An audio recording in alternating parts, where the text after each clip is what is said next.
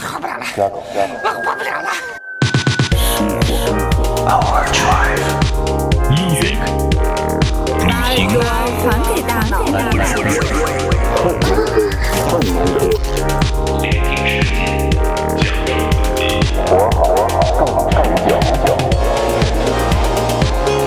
This is Overdrive FM.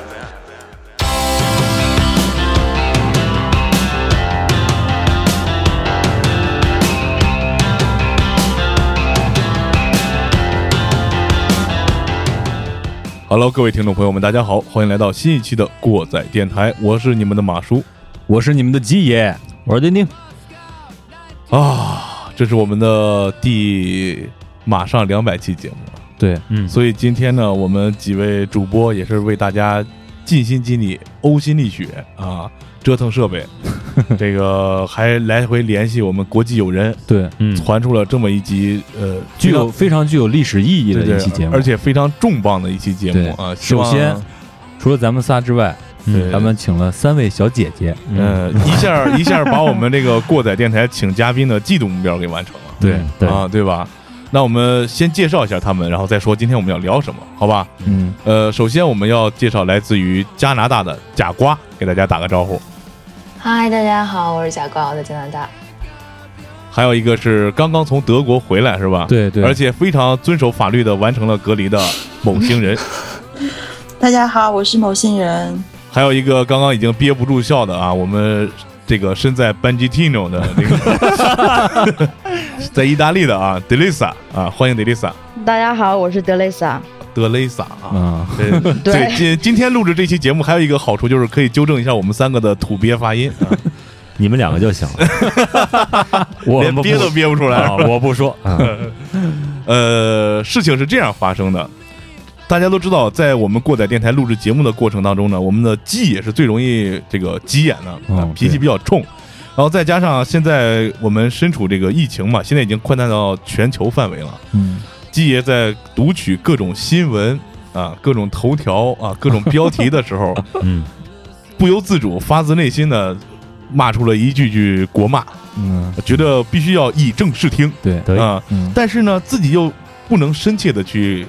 了解到国外到底是什么一个情况。嗯，还好我们鸡爷这个有一技之长啊，就是能够爬墙，呃不是能够跟人聊天儿啊，会聊天儿啊，哦所以说非常荣幸呢，请到我们今天三位嘉宾，而且更荣幸的是三位美女嘉宾。呃，你们的到来让过载电台的录制现场是蓬荜生辉。嗯，天哪，说半天 说半天没到主题上是吧？不知道说什么了。呃，我们这期节目呢，就是想通过身处海外的我们的朋友，他们切身感受到的第一时间的信息，对，和我们在国内感受到的第一时间的信息，这两种信息中间有什么差别？是一样呢，还是有不一样的？包括我们都能看到网上很多抵触的信息，对很多互相诋毁的信息，对，包括大家所处的环境，呃，在这边报道是什么样子，那边报道又是什么样子。所以说，我们大家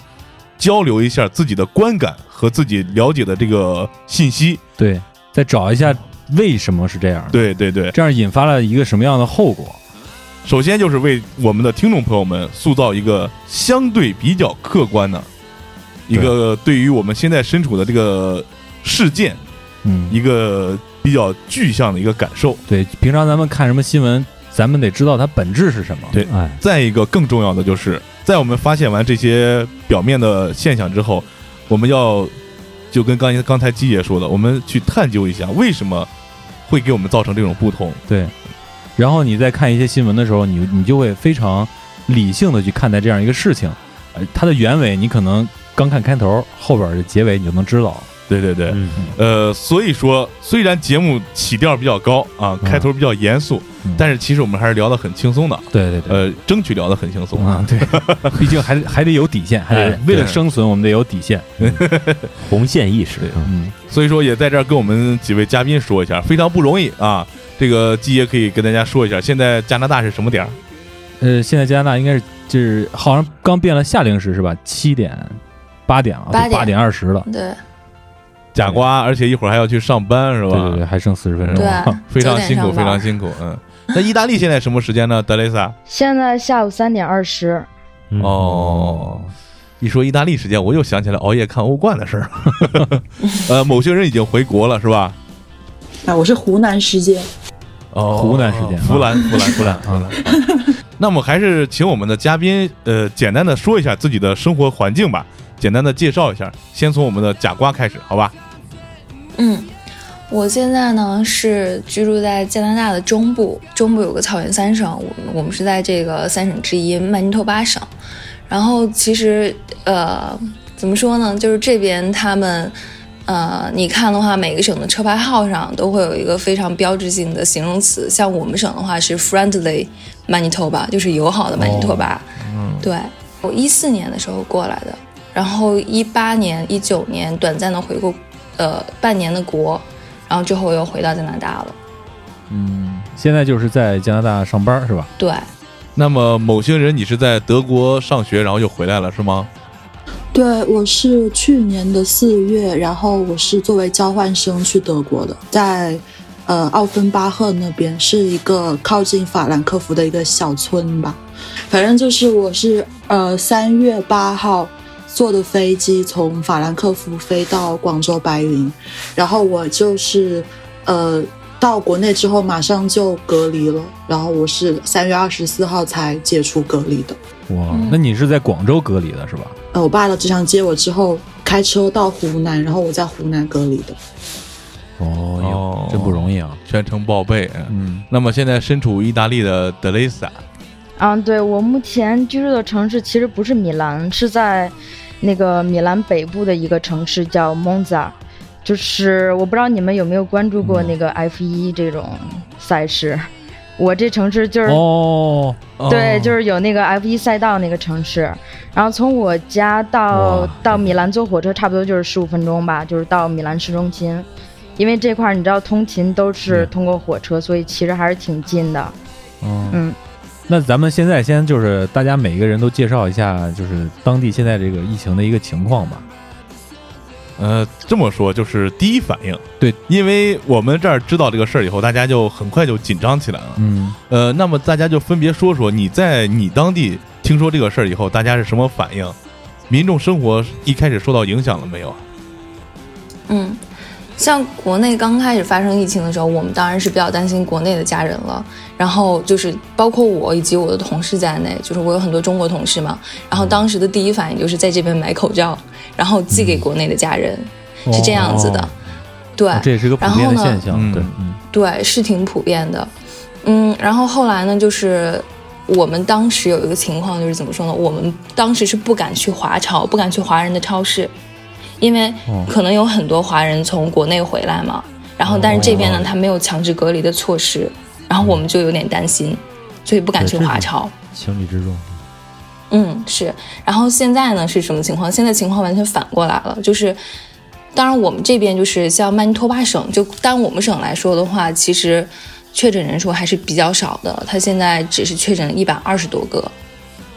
然后现在有一点点社区传播的迹象，其实社区传播一出来的时候，人们就应该紧紧张起来的。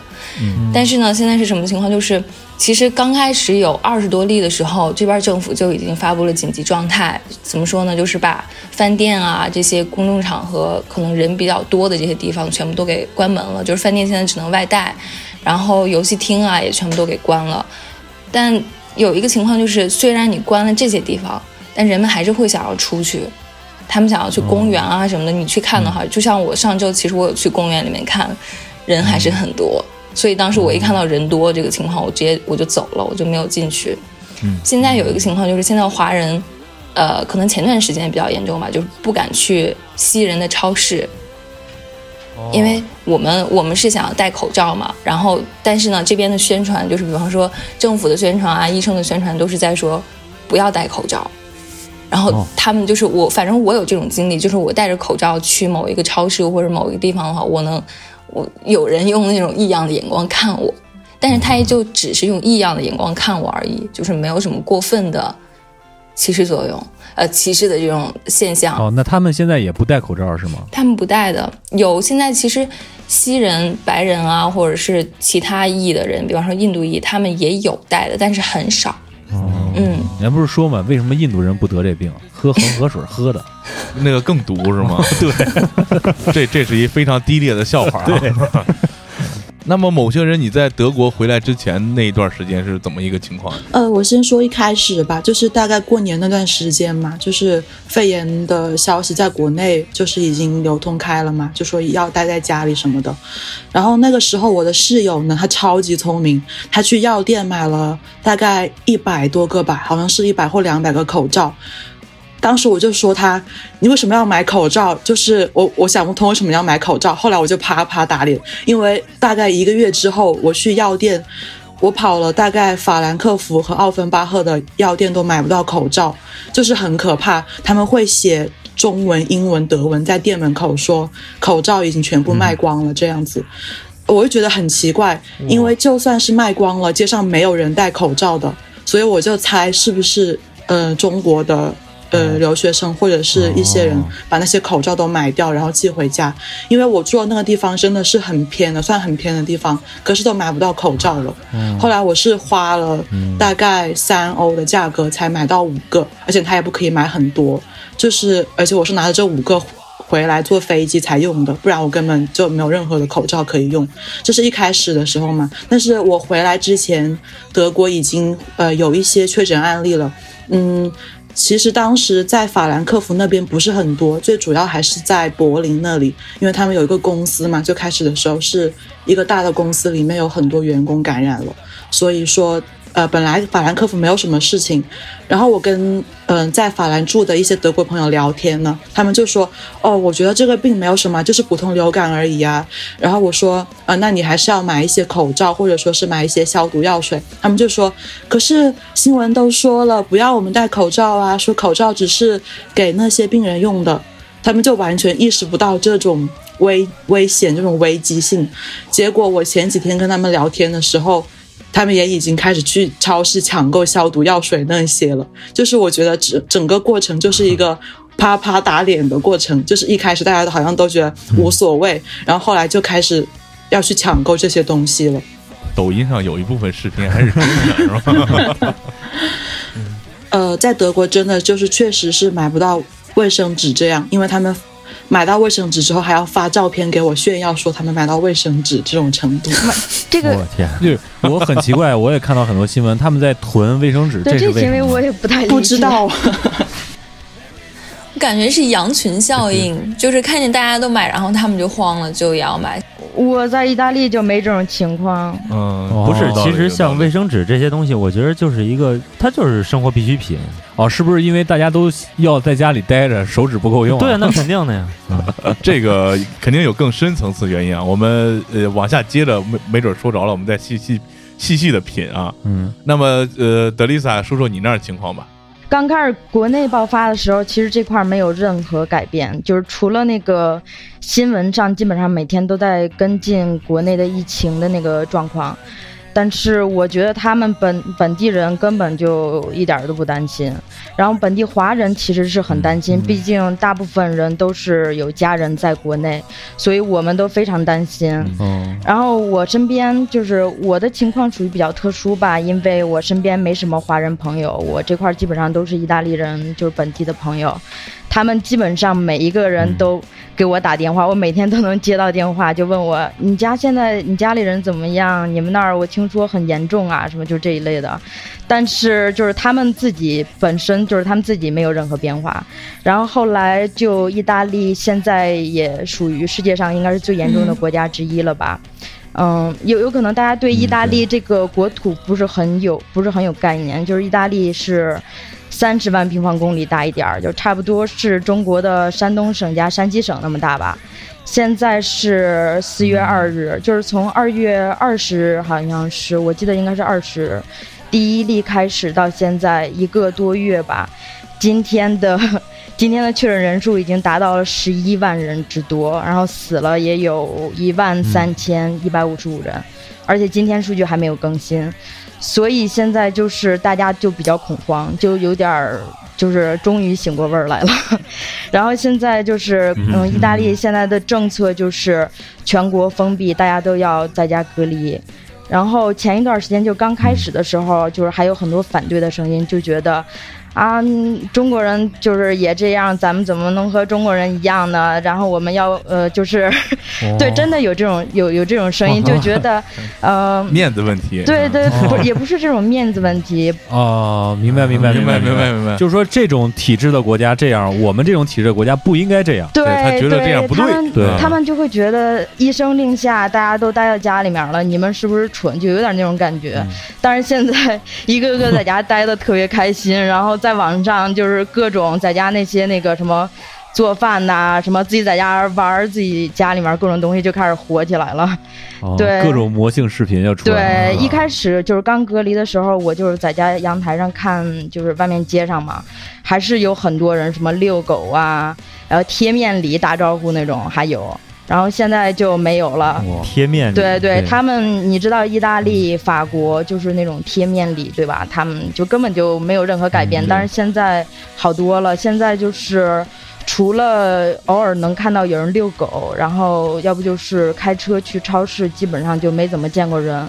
而且现在那个隔离政策特别严格，就是，呃，每一个人都需要带个人证件和自己打印一份个人声明，就是从那个政府的网站上下载，然后自己填写自己出门的原因。而且这个个人声明一直在更新，到目前已经更新了好像是四版了吧，天天都在更新。哇而且出去的话，嗯只能是就是去家里最近的超市，然后。呃，嗯好像最近又有人就是看到那个，因为现在意大利属于一个拐点吧，就是，呃，确诊的那个数字就是比以前稍微少一点了，所以有人就开始说，嗯呃，现在应该允许那个就是家里面有小孩儿或者有老人有残疾人的，就有可就是要允许他们就是在家人的陪同下要可以出去遛弯儿什么的。然后有人就是有这种声音，但是大部分人还是反对的。哦，现在整个情况反过来了，等于是对啊对对，就是一开始他们都不着急，现在其实一个个都慌的一逼。不是，其实 呃基本 基本就是这样。对也嗯有，我再补充一点，也有那种不听话的，就是我身边其实有很多人，也不是很多吧，就是有几个人的家长已经被确诊了。然后还有很多人就是那种家长，就是类似于七十岁左右的吧，他们真的不在乎，就有一种那种我都这么大岁数，我什么没见过呀？然后我该出去还是出去，啊、就真的有这种人，而且出去还有不戴口罩的也有，但是大部分来说还是比较遵守吧。不过其实他们这种不戴口罩出去，让他们戴口罩难受，这个咱们也好理解。你就说，呃，刚才提到这个贴面礼，对，让人家不弄贴面礼，就跟咱们一块儿喝酒不碰杯子一样，你得难受死。哇，有可能。都可以改成那种山楂树是。看来也是这个情况发展到一定程度，大家都不得不这样了。对，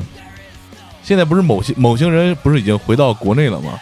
呃，我们之前看到网上很多这种关于留学生的或者华人集体回国的，你们有没有就是遭受到一些网络上的一些网网网暴网网网络暴力吧？或者说你们身边认识的华人有没有这种所谓的就是我们没有看到，但是新闻上一直在报的这种反国回国潮？有这种情况吗？呃，我只能说我在德国的朋友，他们都有想过要回来，但是因为机票现在超级贵，可能要几万吧，所以也没有办法，就没有办法回来。但如果有机会的话，我觉得他们肯定还是想要回来的。嗯、你刚刚说的那个，呃，说网暴这种这种事情啊，其实我遇到过，是有一次我在网上就是跟人聊天嘛，嗯，我就说我是刚从德国回来，嗯，现在在隔离，他就说你为什么要回来？我说我是因为我刚好是交换结束，就刚好是在这个时间点回来的。我说我、哦我我学习结束了，那我就要回来。他说啊，你回来是不是因为你还是觉得祖国很好啊？你看你在德国留学，你都留不下来，你还是要回国，是不是国内好很多啊？真的会有这样的人存在，我我不知道为什么，就是我觉得很不可思议，因为我发现现在很多网民他们好像就是容易把一些。呃，好像素质很差，确实会有一些素质很差的留学生，我知道他们会把这个素质很差的留学生给扩大成一整个群体来扫射一整个群体，对对对我觉得很可怕。而且我也不知道为什么他就是那种无差别的攻击，我跟他没有任何关系，只是在网上突然就留个言，然后这样聊起来而已，他就开始攻击我，真的很可怕。嗯，但是我觉得网上说的那些，呃，比如说之前有很火的一些事件，就是说一个呃留学生他想要要矿泉水啊，或者说是呃出门跑步啊这样的现象。其实我觉得，呃，毕竟我们的留学生或者说是呃出国。然后再回来的人群那么大，有那么一两个要求很多，或者说没有素质的人，我觉得是很正常的。对于我来说，就有点像我们中国人这么多人跑到国外去，可能会有那么一两个没有素质的，外国人就会说中国人没有素质。我觉得是一样的道理，我们不能不能够因为可能极个别极少数一两个人就扫射一整个群体，我是这样觉得的。嗯嗯，你这个道理啊，其实大家都懂，但是这个事情啊，永远会这样发生。我们一会儿会再往里往深的聊啊，聊到咱们节目上不了架。那贾瓜和德蕾莎，你们身边的情况是怎么样啊？我身边其实还好，我身边其实没有很多人要回国，还有一个一个原因是机票贵，特别贵，然后还有一个原因是，因为大家怕就是这个在回国路上，就是坐飞机啊什么的这一系列的过程中。感染的风险还是挺大的，所以大家还是选择待在家里。毕竟加拿大这边还不是非常的严重，而且加拿大人挺少的，我感觉他们社区也也特别大嘛，嗯，对。一直他这个这个确诊的病例没有上去。嗯哼，就像加拿大，你想它国土面积其实是比中国还大，但是它只有三千万人。不过有一点就是，因为加拿大在北边嘛，很北，靠近北极圈了。然后其实好多人他是集中在南边的这个国境线上的，哦，和美国的国境线上。对，但是总体而言，人口密度还是要小很多。嗯，德丽莎呢？嗯，我我觉得我没什么发言权，因为我身边确实没有华人朋友，但是我有关注，就是这块华人的那个华人群体的那种微信公众号吧。我看好像是有温州的那块有包机要回国的那哦种现象，我也听说了这个哦，嗯，嗯嗯温哥华这边也是有。是吧？因为那个意大利，你知道的，就是大部分华人在这块儿好像都是浙江或者福建那边的吧。然后我看有很多人都想回去，然后他们都选择包机回去。机票好像我听说也特别特别的贵，然后这种包机的不知道是怎么回事，我没点开看过。啊，反正我个人我是不会回去的。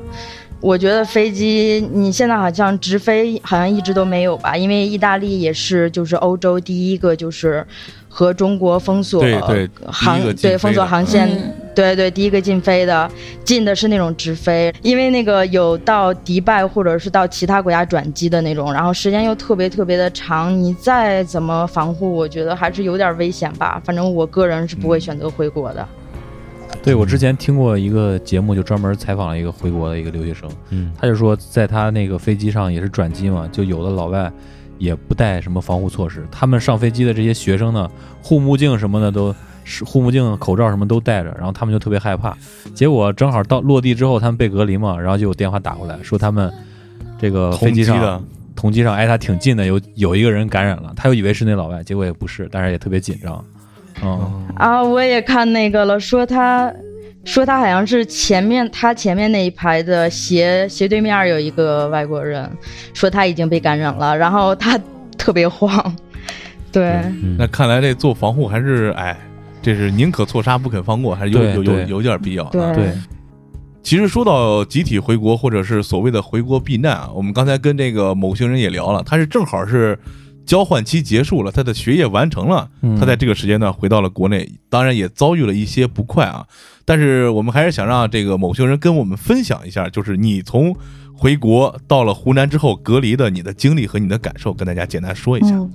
呃，首先呢，我坐的这一班飞机它不是直飞，我是先从法兰克福到了莫斯科。其实从法兰克福到莫斯科的这段。呃，这个这个旅程里面，飞机上是没有人戴口罩的，有也只是那么零星的一两个亚洲人吧，因为我也分不清国籍。嗯，基本上没有人戴口罩。但是我一下飞机到了莫斯科之后，我在机场候机的时候，我看到几乎所有人都在戴着口罩。包括会有一些人非常夸张，会穿着那个防护服，包括戴上那个护目镜，对对对非常夸张，而且还挺多的，不只是一两个这样子。嗯，而且我注意到，不只是中国人，是所有国家的人都是这样戴口罩。如果可以的话，就一定会戴上呃那种护目镜，大家都准备的非常充分。然后我从莫斯科飞回广州白云机场的这段路程里面，基本上可以说飞机上所有人都戴着口罩，包括机组的工作人员也是戴着口罩的，就是大家都是防护的非常好。我是到了广州白云机场之后，嗯。其实我们那那一班飞机提前一个小时就到了，但是一直没有让我们下飞机，就说海关的人会上来检疫，然后我们就在那个飞机上干等，尤其我又没有国内的手机卡，也没有网，我就在那干瞪眼，你看我，我看你就很尴尬，一直在那里干等，然后大概过了很久吧，那个广播就开始报说。坐在三十六 H 的某某某女士，请你拿好你的东西出来。当时大家都慌了，因为她是单独一个人被点名出去的，就所有人都看着她一个人，然后走出去。接着他就开始报一些人的名字，就是一个一个的出去。嗯，就是有点像那种点名一样，就很可怕嘛。点完单独的几个人之后，他就开始从第一排叫号叫名字，一排 A。的谁谁谁出去，就是这样一排一排叫出去，叫出去之后呢，我们就是还要等那个百度大巴带我们到一个。建筑里面就还是排队了，嗯，在飞机上我们有填一个健康卡那样的表，就是要写你去哪里了，你在干嘛，然后你回国之前去了哪个国家，有没有接触过病人，有没有症状。结果我们到另外一个建筑里以后呢，还是要排队去填这个表，而且第二次填表是很严格的，是一对一的，他们会有工作人员在那个桌子前面等你，你坐在那里之后，他们会。非常详细的询问你几月几号去的这个国家，什么时候回来的，中间去了哪里，就是要问的非常清楚，必须要全部写的非常清楚才可以走。嗯，然后我们就要拿着这个表去另外一个房间里面去做核酸检测。当时的检测是，呃，鼻咽嘛，就是有一个鼻子里面的，然后还有一个喉咙，要测两个。但是这个地方我又觉得很奇怪。嗯，到现在我也不知道为什么是只有中国人要做这个检测的，外国人他们就不做这个检测，直接就去到下一个流程了。是只有中国人在那里排队，然后要做这个检测。嗯，做完这个检测之后呢，他们才会让我们去过海关。过海关的时候又要填表。总的来说，我们中间大概填了三次表，这样子也是很严格，要把所有东西都要写得非常清楚。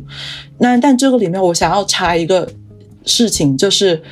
嗯。我之前在德国的时候，总是会嫌弃他们机场啊、地铁站啊没有足够的英文的提示，因为很多外国人都看不懂嘛。这一次刚好我在白云机场检疫的这个过程中，跟我一起的是一个美国的女孩子，她就她其实会中文，但是会的不是很多。然后又刚好碰上这个疫情嘛，会要填很多表的。虽然有一些表是有英文，但是不是所有的表都有英文的，也不是所有的工作人员都会英文的，所以他在机场就会显得非常。尴尬，然后我就有一点觉得，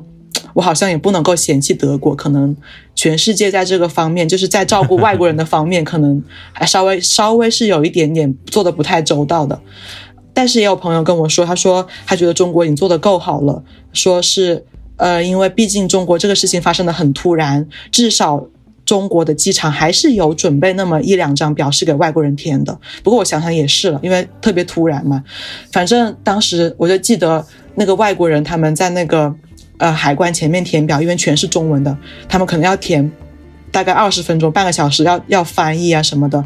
就是很尴尬，他们一直在那里等。当然，就是呃我们基本上在机场的过程基本上都是在排队的，我记得好像。花了五个小时吧，大概六个小时。嗯，我听说啊，就是要花这么长的时间检疫，是因为有的人他可能偷吃退烧药，嗯，他们就需要你在机场待这么长的时间，让这个药效过去，最后才要测出你是不是真的发烧。但是我也不知道是不是真的，我只是听说有这个事情。嗯嗯，我从机场出来之后，就直接是我爸接我，就开车大概七个小时回到湖南。回到湖南之后，我也没有进家门，就直接拉到宾馆里面酒店里面隔离，就是见我家人，大概就七个小时吧，然后就拉去隔离了。一开始的时候，呃，我住的房间还挺好的，然后而且我们这个地方是包吃包住的，就超级好，而且。嗯、哦，有的是自费的，有的是包吃，。对而且也是要分区的，因为我们这里我住的这个区是免费的，但是同一个市，但是不同一个区的另外一个区他们要收费，就是每个地方的政策都不太一样。我们这里是免费的。呃，后来我住了大概四五天吧，又说我的那个航班里面发现疑似病例，当时我就慌了，呃，然后他们就让我搬，因为这个酒店隔离它是有一个呃危险级别的。我一开始去的那个酒店的级别是很低的，就是那种普通的外国回来的人都要隔离。后来他们让我搬去那种高危险级别的，就是可能跟疑似病例有过密切接触的那种酒店。然后我又搬去那个酒店，结果他们又说，因为我跟我爸在车上一起待了七个小时，所以我爸也要隔离。然后又因为我爸回家了，跟我家人、跟我、跟我妈、跟我弟弟待在一起很久，所以我全家都要隔离，就真的很、很、很尴尬。就是我一个人的原因，带到我全家人都要搬到那个酒店里面去住，就是一下子我又突然很自责，因为是我的原因嘛。结果我家人去了那个酒店之后，发现那个酒店里面条件超级超级好，还有麻将桌的那种，然后我就觉得，我就觉得好像好像他们过得还挺开心。那你当成家庭度假就行了。但是没有，我们是分开住的，是我全家四个人嘛，然后我一个人一间，哦我爸一间，然后我妈跟我弟弟一间，就这样子。但是还好，因为住的也挺好的，吃的也挺好的，所以过得还挺开心，甚至还长胖了不少。所以这个方面，我觉得还是要夸一下我们这个我们这边吧的隔离措施啊，包括条件啊，都做的，我觉得做的非常好，没有任何人有怨言这样子。而且我甚至住到后来，我都不想走。那就是整体说，你这个隔离过程还是比较呃舒适的，就是让你也没有什么太大的异样，就是当地政府的做的其实特别好，对对吧？这个确实确实要，我觉得嗯得要夸一夸这个政府的这个相关的部门啊。嗯，那你拢共隔离了多少天才回的家呀？呃，十五天哦，我说一下，后来我又换了一个地方，就是十五天里面我换了两呃住了三个酒店，而且住了这三个酒店还是有一点高级的。我就跟我朋友说，我好像在这里当了一回酒店测评师，就是各种换，然后又体验不同的房间。这个经历可以说在目前咱们认识的人里边是比较少见的了啊。对，而且可能这一生你只有、就只能经历这么一次。对对对如我们我们也不希望你能经历第二次。那么接下来咱们进入其实我们今天比较核心的部分啊，对，我们比较关注就是大家在疫情爆发，尤其是国内刚刚爆发那会儿，你们在国外接受到的舆论宣传是一个什么样的情况？大致来说，就是对中国的报道，对中国政策的这个报道，大概是什么样的？对，就让我们知道知道他们是怎么来看我们的。嗯，其实这边刚开始爆发的时候，当时就有一个 CBC 的记者联系过我，然后他当时他当时很关心的一个事情就是说，嗯你们现在有没有遭遇到这种歧视的问题？但是可能因为我我们现在就是我所居住的地方，它就是一个人比较少又比较友好的一个地方，所以当时我身边是没有什么歧视的问题的。我当时跟他说，然后舆论宣传上，加拿大这边其实还好，和美国可能是完全不一样的状态。当然，其实你们应该知道的也是，美国一开始，比方说在二月份的时候，特朗普当时还说，就是中国政府做的还挺好的，他当时有说这种话。嗯，对对，一开始对，加拿大这边没有过多的报道，更不要说就是有那种歧视性的报道了。就是刚开始的时候是这样子的。嗯，我记得一开始的时候有一件事情，就是德国那边发了一个什么杂志吧，封面好像就是跟病毒有关的，但是他提到了武汉或者是中国病毒，当时也是有很多人去转发那个消息，说这是歧视之类的，这是最开始的时候。嗯，后来慢慢的随着这个疫情的发展的话，呃，会出现一些歧视现象吧。也也那边也会发起了一个活呃一个那种在 Instagram 上会发起一个标签的活动，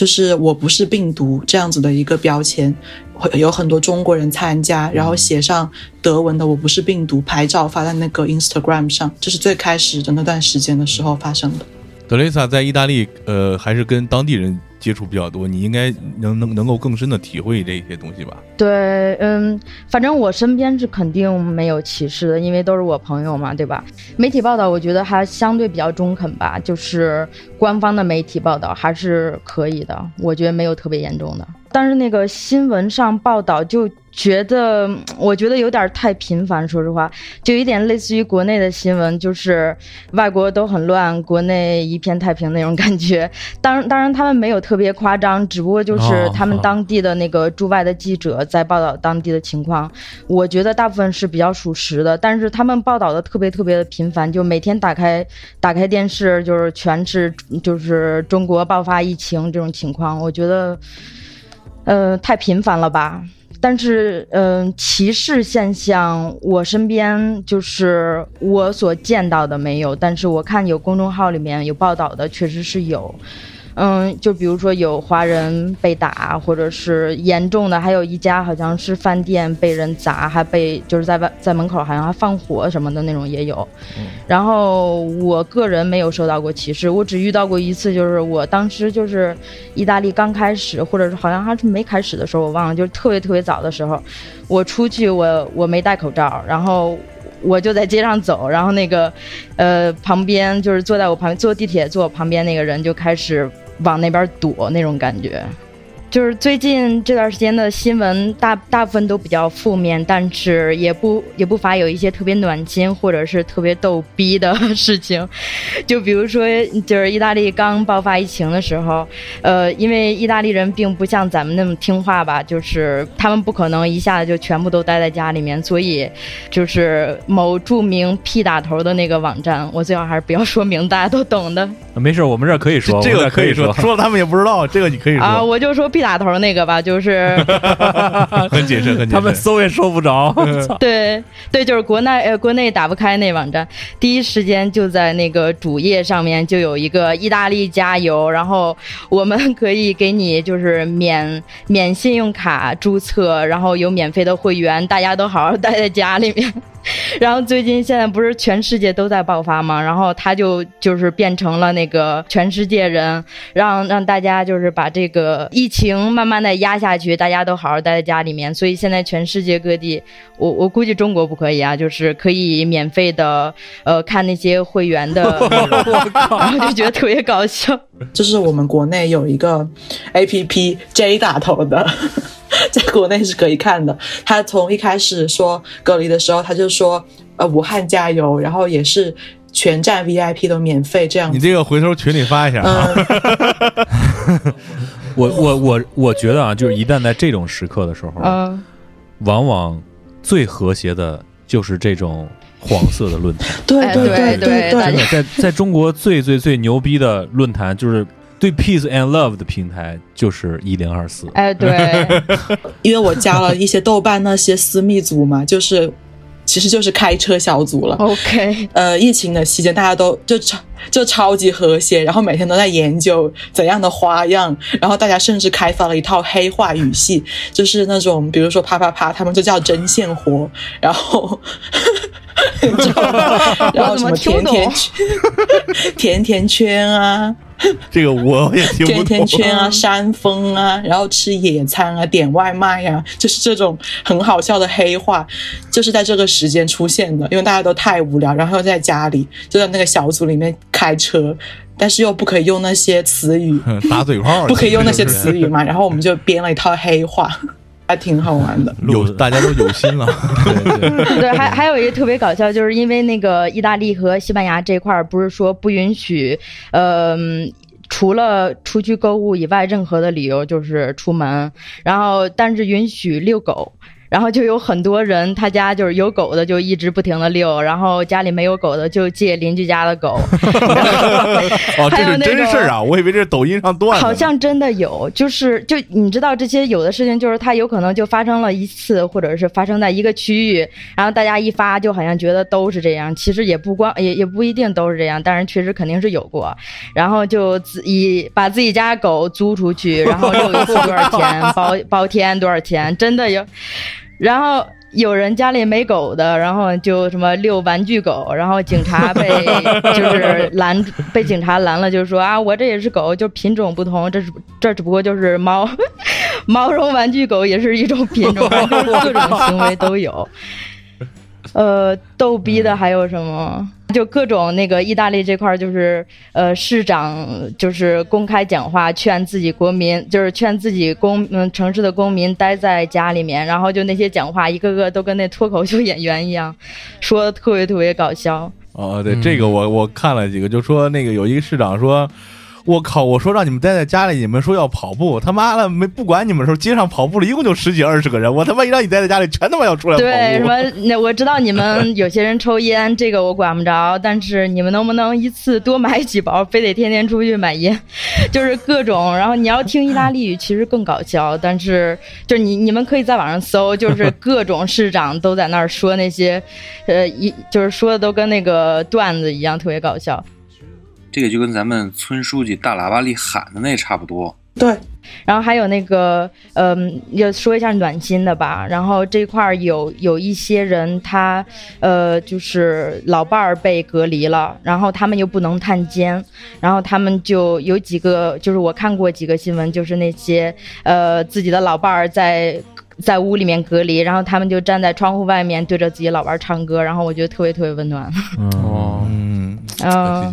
嗯，还有什么自己把自己家里面多余的物资放在自己家里面外面，然后写个纸条，就说如果你们也有多余的物资，然后欢迎你们放进去；如果你们没有物资或者你们缺物资，你们可以从这里面选你们自己需要的东西拿走，什么这些的。反正就是整体来说，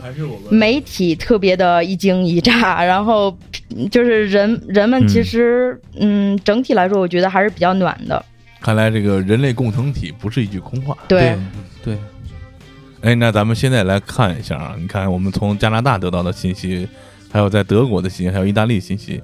发现这个只要不是这个、哈哈是吧，美利坚那一块儿的，就是大家对这个事儿其实相对来说还是没那么比较公正的。对，没那么急眼对啊，不是那么上赶着的啊。对，然后咱把话题转的轻松一点，因为你看，我们说完说完国外，看我们了啊。我们最近也是经常在媒体上看，就是最出名的就是那意大利阳台上唱歌那事儿对，嗯，啊，还有嗯，包括贾瓜在加拿大或者在这个某些人在德国那段时间，呃，群众在面对这个情况的时候，有没有类似的这个东西？包括这个音乐会，想先问问那个德雷萨，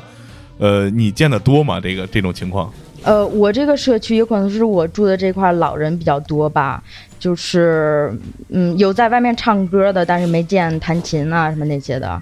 不太多。但是呃，很多社区都有，是当时罗马的市长发起的，然后后来就全国都开始，呃，晚上六点的阳台音乐会，还是就是在全国来说比较普遍。当然，哦还是个官方活动。对对对，刚开始就是隔离的时候是罗马的市长发起的这。个挺牛逼的。嗯，那贾瓜，你们那边有什么娱乐活动吗？没有，完全没有。我觉得加拿大人就比较比较那怎么，就是比较怎么说呢？就是他没有说这么多的娱乐活动啊，或者是艺术细胞之类的。加拿大人没有。然后再一个就是还有一一个原因，是因为我们住的社区它都是一栋一栋的这种独栋别墅，每一个就是房子之间它隔的距离挺远的。哦，对对对对对然后有这种毕竟人情况稀是吧？对，然后没有说是像意大利那么文艺的情况。啊，你们在自己家院子里弹琴，别人也看不见呀。嗯没法分享是吧？，对，分享不出去。对对那某些人，你你说一下你的你的发现。哦，我是之前有个德国的活动，但是是我回来之后他们才有的，是在二十二号的下午六点，他们组织了一个快闪欢乐颂。嗯，就是六点的时候，所有的德国人可以站到阳台或在家里一起演奏《欢乐颂》这一首歌。嗯，我在德国有一个忘年交的朋友，她大概六十多岁吧，是一个奶奶，嗯，六七十岁。他就给我发视频，就是他哥哥大概有七十来岁吧，走到街上去，在陌生人家门口的窗口外面一起弹奏《欢乐颂》，我觉得还挺温暖的。就是陌生人在一起，隔着一个窗户，有人在里面，有人在外面，大家一起弹奏同一首歌，这种感觉。嗯，其实能够看出来，就是可能，嗯，外国人他们对待某一些就是紧急的问题的时候，他们的心态是比较乐观的。对对，嗯，呃，也跟政府的导向有很大是关系。其实这个对对吧？嗯呃，再一个，你毕竟人口稀疏的地方，你就这么说吧，内蒙古的防疫肯定没有咱们这儿做的严格。嗯，那对，嗯这是这也有一定相关的。呃，刚才我们说完这个比较轻松话题，其实你看，有音乐细胞了就是演奏音乐，没音乐细胞了想点别的辙。我发现咱们这个中华大地上最多的还是开着视频网喝的多。对对对，不知道你们听说没有？咱国内除了做饭的对之外，做饭最多的就是网喝的，嗯，网喝的比见面喝的还多。我也喝了，你们也网喝了是吗？什么叫网喝呀？我也不知道。啊，我是不是又老土了什么？叫网喝？给你科普一下啊，你这个手机能视频聊天对吧？啊，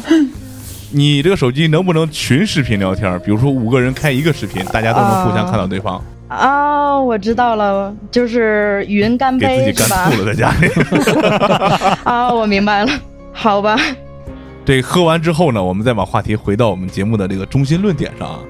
因为在疫情的初始到一直现在，不断的嗯其实最多的还是假新闻和假的消息的诱导，对，谣言其实最多的。嗯，鼓吹各种理论，呃，我们也偶尔能看到外面一些社交媒体，就是我们可以明显的感受到，尤其是某些这个社交平台的华人圈，嗯，明显的可以感受到他们在编造的这种非常低劣的谣言。嗯，老话说得好，造谣一张图，剩下全靠嘴，呃 辟谣就得跑断腿 啊，啊。对这个，我想跟大家讨论一下啊。呃，有一个叫推特的软件，啊，这个啊中文圈上就是可以说是谣言的珠穆朗玛峰。对，我曾经就是挺喜欢在推特上看一些东西的，然后我关注了一堆人之后，就在这段时间，我看到一些假消息或者造谣的，我就把他拉黑了。结果我就发现啊，我现在打开推特看的都是前三四天的东西，没有新东西了。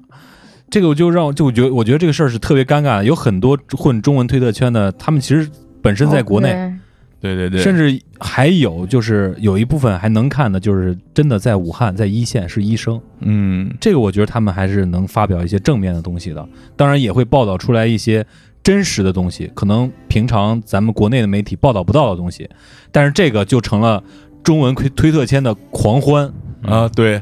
哦，让让让我看着我真的是瞠目结舌啊！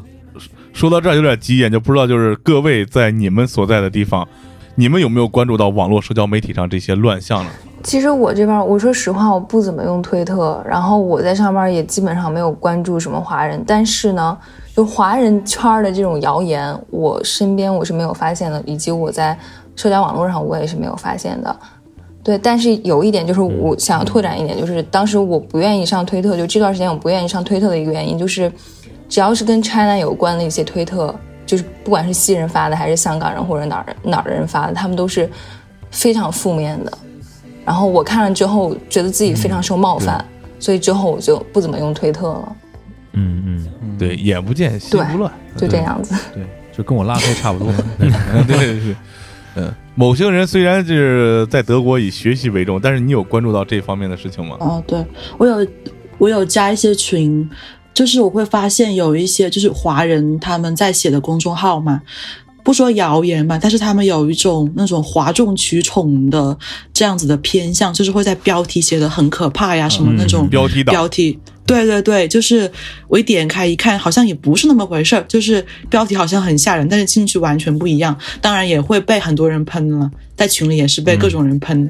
再就是，我是从我身边的人看到的，呃，我之前在德国的时候，也会有德国人问我一些很莫名其妙的消息，比如说问我问我你们是不是有很多人呃死了之后埋呀什么之类，就是这种很不知道从哪里听来的假消息。可能他们也是在推特或者哪里看到的吧。这人太难，就是那死因不明那种消息呗。对对对，被就是莫名其妙的。对对对，啊什么你们是不是有有的人死了，然后被埋起来呀、然后有些人是不是死在家里没有被统计啊？这种很多很多很奇怪的问题。德雷斯，你那边呢？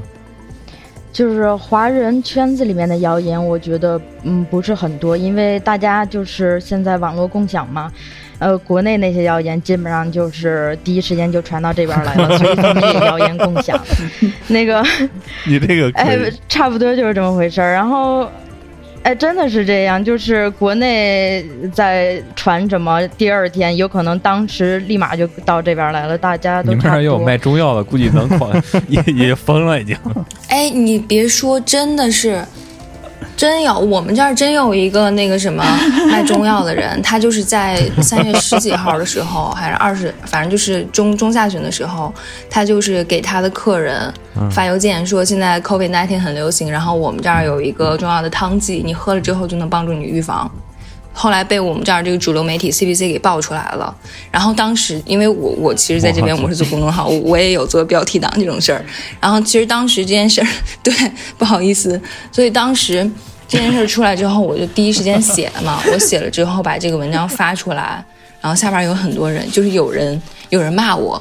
他他就是说，你为什么要报道这种消息呢？就是你爸妈在国内不喝中药吗？就是说我在抹黑中医。其实当时我的那个观点，我是很很就是怎么说，站在一个很中立的角度。对对对我在德国有朋友，他说你们，我跟他说了这个药的事情吗？然后他说你可不可以把这个药的德文名字告诉我？然后我说我不知道。他说你可不可以把这个药的配方告诉我是哪一些植物？你告诉我，然后我把图片跟名字都发给他他自己去搜。嗯、我我这儿就是我这儿这边的圈子里面倒没有，就是华人圈子里面没什么这类谣言，但是我这儿疫情一爆发，然后每天都是各种七大姑八大姨，什么小学同学、十年不见的高中同学，然后各种问我，然后还有人给我发那些偏方，让我什么口罩里面缝一个什么东西，然后出去的时候就一直闻着那个东西，你就可以过滤到病毒，然后这什么都有，特别奇葩。这个太绝了，看来看来你在国内的时候人缘混的还相当好的。哎，我也不知道，以前我根本没觉得，现在突然发现我好受欢迎啊！好温暖。说完这个呃谣言的问题，其实我还可以给大家在这儿扩展一下，就跟我们听众朋友们也说一下，有一个非常客观存在的事情，就是社交网站它会有导向。嗯，对大，家知道这个导向的问题，比较出名的一个例子就是之前说特朗普选举的时候，嗯雇了一个公关公司，我不是给你解释过吗？嗯，就是如果你是一个学生，他就会推推特朗普去学校；如果你是一个工程师，他就会推特朗普去跟呃科学家见面，就大概这种意思。当时的 Facebook 和 Twitter 不是还爆出这种事儿了吗？对，因为这个选举还好像嗯被被被通报了什么的。呃，然后这里边提到一个事情，就是这个社交网站的推送。嗯我发现啊，咱们为什么能看到那么多中文圈的谣言？嗯它可能通过咱们的 IP 地址或什么检测到咱们从哪儿来呢，嗯，他就会故意的给咱们推送大量的这种内容。对，另外一个，最近有没有看视频发现？我不知道各位呃小仙女在这个外国的视频网站 YouTube 上，你们看的那些视频是什么样的？嗯我们如果看一些这个对时评类的节目，如果是它是这个导向的，它底下的评论是大多数会显示跟他一个观点的。如果他是哦另外一个相反的观点呢，底下的评论大多数也都是跟他一一样的，就是两边都是一致的。其实就是两边吵了半天，嗯大多数人还是自己看自己这一波。嗯嗯在感觉没 YouTube 是这个样子。对，我觉得不光现在，以前也是。嗯对，如果是反正在国内，如果你刚一开始使用 YouTube 的话，基本上你看到全是这些消息。然后，如果你订阅了相关你感兴趣的频道之后，这些东西就逐渐的会消失。嗯，对，嗯，也是根据它的算法不一样，它可能它算法就是因为它是那样国家的，它必须要保质那样保证那样的政治正确和政治立场。对，因为你的媒体是面对你自己的国民的，对吧？你你不用把别人说的那么好，然后肯定也是面对你自己的。嗯，对对对。那么现在呢，已经来到了 加拿大时间，快迟到了，对快迟到了，九点快迟到这个点儿了啊，啊！早上九点。呃，我们的假瓜美女可能要去上班了，非常感谢大家的收听，然后但是我现在已经到时间了，我必须要去上班了。好，非常感谢，拜拜。回头我们会把这些今天聊的这些内容再发给这个假瓜，然后看他有没有什么想说的，以文字的形式嗯我们呈现在这个公众账号里面，好吧？哎，对对对，嗯，呃，另外呢，还记得我们之前做那期节目也送给我们贾瓜，Stay strong and carry on。Yeah、OK，，Thank you，拜拜。谢谢，上班去吧，嗯。拜拜。回见您的，哎。嗯。拜拜。拜拜拜拜。非常感谢啊，我们贾瓜同学利用早上早起和上班中间这一点点时间来参与我们的节目啊。嗯，说实话，今天做连线其实挺尴尬的，对啊让各位这个美女嘉宾等了我们半天，嗯这个设备调试实在是太难了。嗯，看来我们电台离这个国际化和 IPO 还有很长的路要走。对，啊，不会不会，那我们接着往下说，刚才就想说到，我们不是已经说了这些谣言，包括媒体的观点嘛？嗯呃，有几个重要的节点，我想跟大家请教一下，就是说你们在当地或者你们接触到的这些媒体有什么反应，或者他们是怎么来说这件事情的？大家可能比较关注的就是早期这个吹哨人的这个说法。嗯就我看的新闻来说的话，没有夸大，我觉得没有夸大，都只是正常的叙述这件事情。嗯，然后呢，我跟德国的朋友交流，他们都知道这个医生去世了。嗯，但是他们也不会问我太多细节的问题，他们只是知道这件事情而已。德雷萨，你那边呢？呃，其实我也是，就是关于那个吹哨人的这件事情，我一直在跟进的是国内的网络上的新闻。但是我有一次打开电台，然后有一个全屏的李医生的照片，然后我就大概晃了一眼。嗯，我觉得报道也和国内的报道的其实差不多吧，然后就有一点感觉上有一点奇怪，就是他们会这么重视这件事情，然后大肆来报道。就有可能是我自己比较 心里比较阴暗，然后我就觉得他们就好像抓到了一个嗯就是实锤的感觉，你懂吧？你这这块儿你可以掐掉啊。嗯，其实对于他们来说并不是很重要，对于咱们来说是真的很重要，但是他们也确实有大肆报道了，但是没有特别夸张，就是说一些有的没的倒是没有，我觉得没有。都是相对客观。其实其实其实我觉得这个说起来，其实他们可能当地的人已经把报道中国的这些新闻当成了一种常态，嗯，有可能对，其实跟国内一样，你就看国内那个新闻联播，你看到的那些，在这块儿看到的就是中文版的那些，不是中国版的那些，差不多。啊，只不过是反过来对点反过来，对？你毕竟你的新闻的受众是你就是自己，全全世界的媒体都是喉舌，对对对。这个也是我在节目后期想跟大家讨论的问题。啊，对，我觉得那个李李李医生这件事情没有特别夸张的吧，因为我自己其实也没怎么看，我就找台的时候有看了一眼，然后那个当时国内就是大家都在发李医生这件事情，然后我就挺惊讶的，然后他们这儿就是一个特别大幅的照片，然后有很多截图都是中国人在抱怨，就是政府，因为那段时间你们也看到了，就是中国就是大家。对第一次网络上一种声音都在抱怨某一件事情，然后他们就截图了中国人中国人的那些留言，然后翻译，然后就这样报道。嗯，跟国内做法其实是是一样的。一模一样啊，但是我们哎，哎，对对，我就一下话题又引严重了啊。哦，我是因为因为那个医生他去世的时候，我有画一个纪念他的一个肖像画，我有发在 Instagram 上。然后我的我的朋友问我他是谁，我就跟他解释说是这个医生。他说哦，我知道这个医生。他说呃，很遗憾他去世了，可是他的。他都不知道我们知道的事情，我跟他解释了一下为什么我们那么多人在纪念他，他才说哦，原来是这样子原因，你们才纪念他。就是我觉得好像德国的报道不会说太深入、太细致，不会像我们本国人知道的那么多。对，嗯啊，对，你要这样其实说这是一个正常的状态啊，对对对对吧？对，哎，不好意思，你要这样说的话，其实我当时有看那个 Facebook 上面关于，呃，李医生的报道，就是，呃，其实新闻是很正常的那种新闻，都是那种各大媒体的那种新闻，但是下面那些留言简直就是不堪入目，就是那些，呃。对香港，呃你也可以掐掉啊，就是香港，尤其是香港人，就是说，呃，好人生错了地方，什么就各种那那种那种留言，你知道吧？就是特别夸张说的。嗯，但是媒体就是作为比较官方的报道来说，我觉得还是比较中肯的。就是那些各种留言上来说，我觉得有点，嗯我我都有点看不下去，有的。我们在节目最后把这个详细的跟大家阐述和点评一下 OK OK，那么为了我们继续为了我们这次节目呢，我们基爷也是想到了非常关键一点，就是很多的假新闻，包括互相指责的这种报道的立足点，其实最早还是固有的这种偏见。对，呃，所以说我们基爷跟嘉宾联系一下，我们有两个话题准备让我们某些人跟大家简单聊一下。在我跟某些人聊天的时候，他跟我说了有两个固有的观念。其其实咱们国内经常会说有一些女孩儿被称为叫做 easy girl，呃，是这样子的，因为我刚好大概前两个月吧，嗯、在网络上有发现一个视频，就是外国人拍的，说在街上很容易能泡到中国女生啊这样的视频。当时我在的一个豆瓣的小组里面，大家开始讨论说，在国外真的是这样吗？我进去看留言，我发现，呃，很多国家的呃女生，比如说美国呀、加拿大也好，什么国家的女孩子，她们留言说，我们在这个国家并没有被当地的人会这样觉得中国女孩是 easy girl。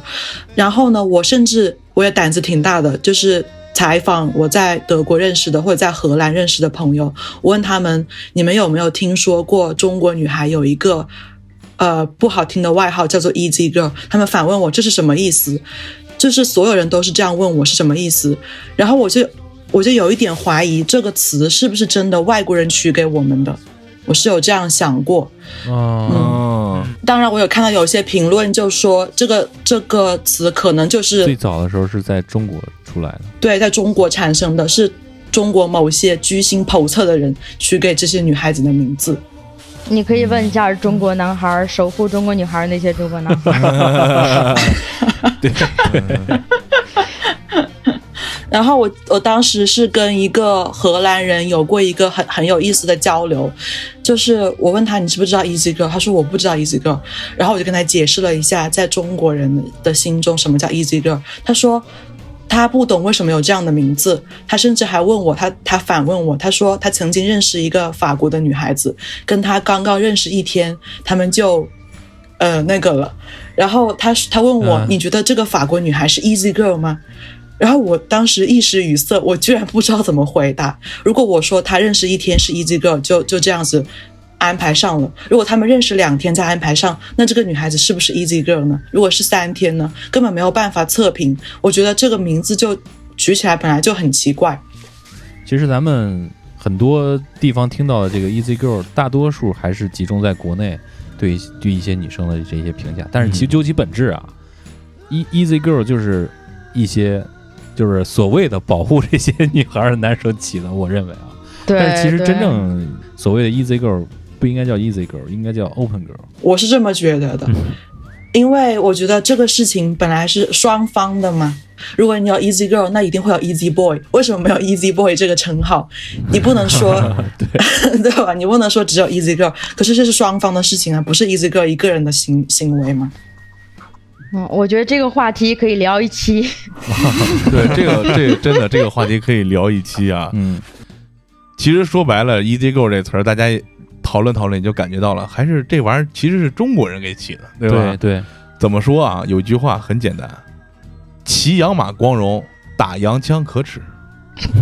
啊，这就是酸葡萄原理。嗯酸葡萄原理。就这么说吧，各位虽然在座的电台主播都是已婚人士，但是拿我们未婚的这个小旭暴徒来说啊，放一金发大妞，他不想有点想法吗？嗯，对吧？那话话又说回来了，一个正常的小女生放一金发碧眼小帅哥，他也有想法，对不对？嗯这个没有 easy 不 easy 的问题，只有你，open 不活好不活好的问题，对吧？这个我们过载还听我们节目是吧？过载电台，对，来听我们节目都是活好持久的，嗯，嗯，是这么个事儿。你这人与人的关系啊，其实就是被这种偏见去放大了。对，这个说到 easy go，其实是一个近近年来由于网络发达以后，大家知道这些事儿，觉着有一些这个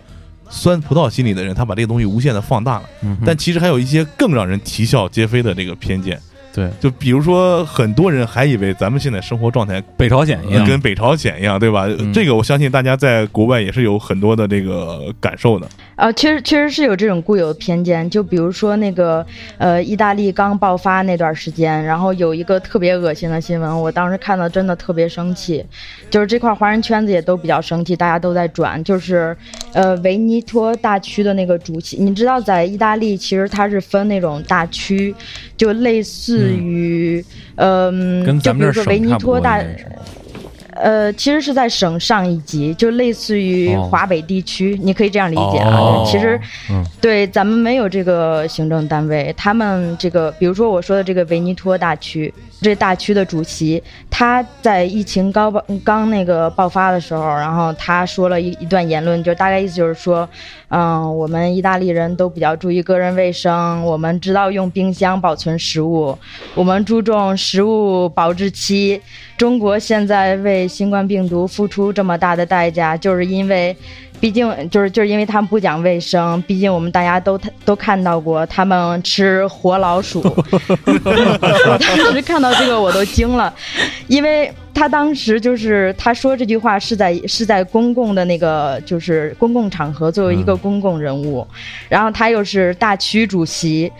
然后我当时说实话我挺生气的，但是同时我又觉得挺丢人的，我觉得他真的是有点无知。就很多人其实包括当地的意大利人也在骂他，就说你你什么时候看到他们吃活老鼠了？然后也有很多就是有中国朋友的意大利人都说，我觉得说出这种话的人就是不了解，他们没有去过中国，然后对中国还是那种就是改革开放以前那种那种印象吧，有可能对，就是就觉得真的咱们跟北朝鲜差不多，咱们怎么看北朝鲜，他就怎么看咱们你。知道他为什么要说吃吃过活老鼠吗？应该是漫威有一部漫画叫《傅满洲》，啊，那个傅满洲对，你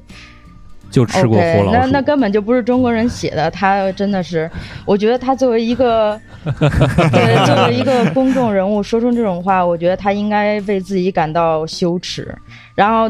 就是当然这个就比较极端哈，就是还有那个一开始的时候还有一个是，呃，我忘了他是好像是文化部长还是什么，我不太清，我记得不太清楚了。然后你知道，在中在那个意大利中国人最多的一个城市叫普拉托，是在托斯卡纳那块儿，就是托斯卡纳就是有佛罗伦萨的那个大区。然后他当时就说，嗯呃，意大利是一个有文化和艺术的国家，我们不应该关掉就是博物馆、学校。然后他说的，他意思就是说，那个我们只只要把普拉托封锁就好了，因为中国人都在那边，我们的生活应该继续，我们不应该因为这件事情而影响我们的艺术生活一类的，就不拉不拉不拉。然后 就这句话有可能。就我不知道你们听到是什么感觉，就好像就这病毒都有国籍，就把中国人封起来就行了，然后他们就没事儿。这的确是对，这就可以说是那种固有印象带来的一种比较极端的例子吧。然后还有一个就是有点搞笑啊，就是当时在我忘了是哪一个城市了，然后有一家华人是在自己家阳台上晾那个鸡翅。呃，我不知道你们有没有看过这个，然后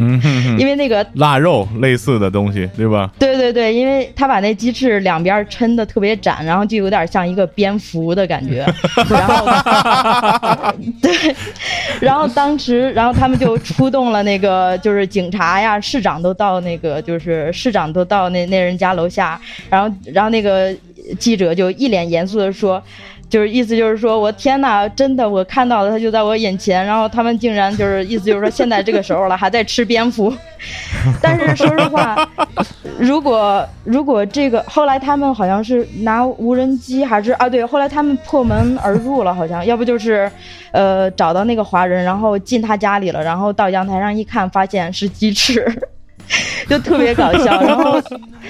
这件事情虽然很搞笑，但是你想想这个背后为什么大家这么紧张？是因为这是一个华人的阳台，他们觉嗯得你们就会吃奇奇怪怪的东西。如果这是一个意大利人的阳台，他们肯定会想：哎，这是什么呀？我好好看清楚，就不至于嗯没看清楚就搞得那么大阵仗，最后特别搞笑。对，嗯这个的确对是。刚才这个德丽萨给我们讲了几个可以说啼笑皆非的这种事例啊，嗯，外国的媒体，包括外国的人怎么误解这个中国人或者亚洲人这种行为。其实大家现在最别骗别骗自己啊！虽然听着我们过载电台这么高端的节目，你还是刷抖音时间比较多。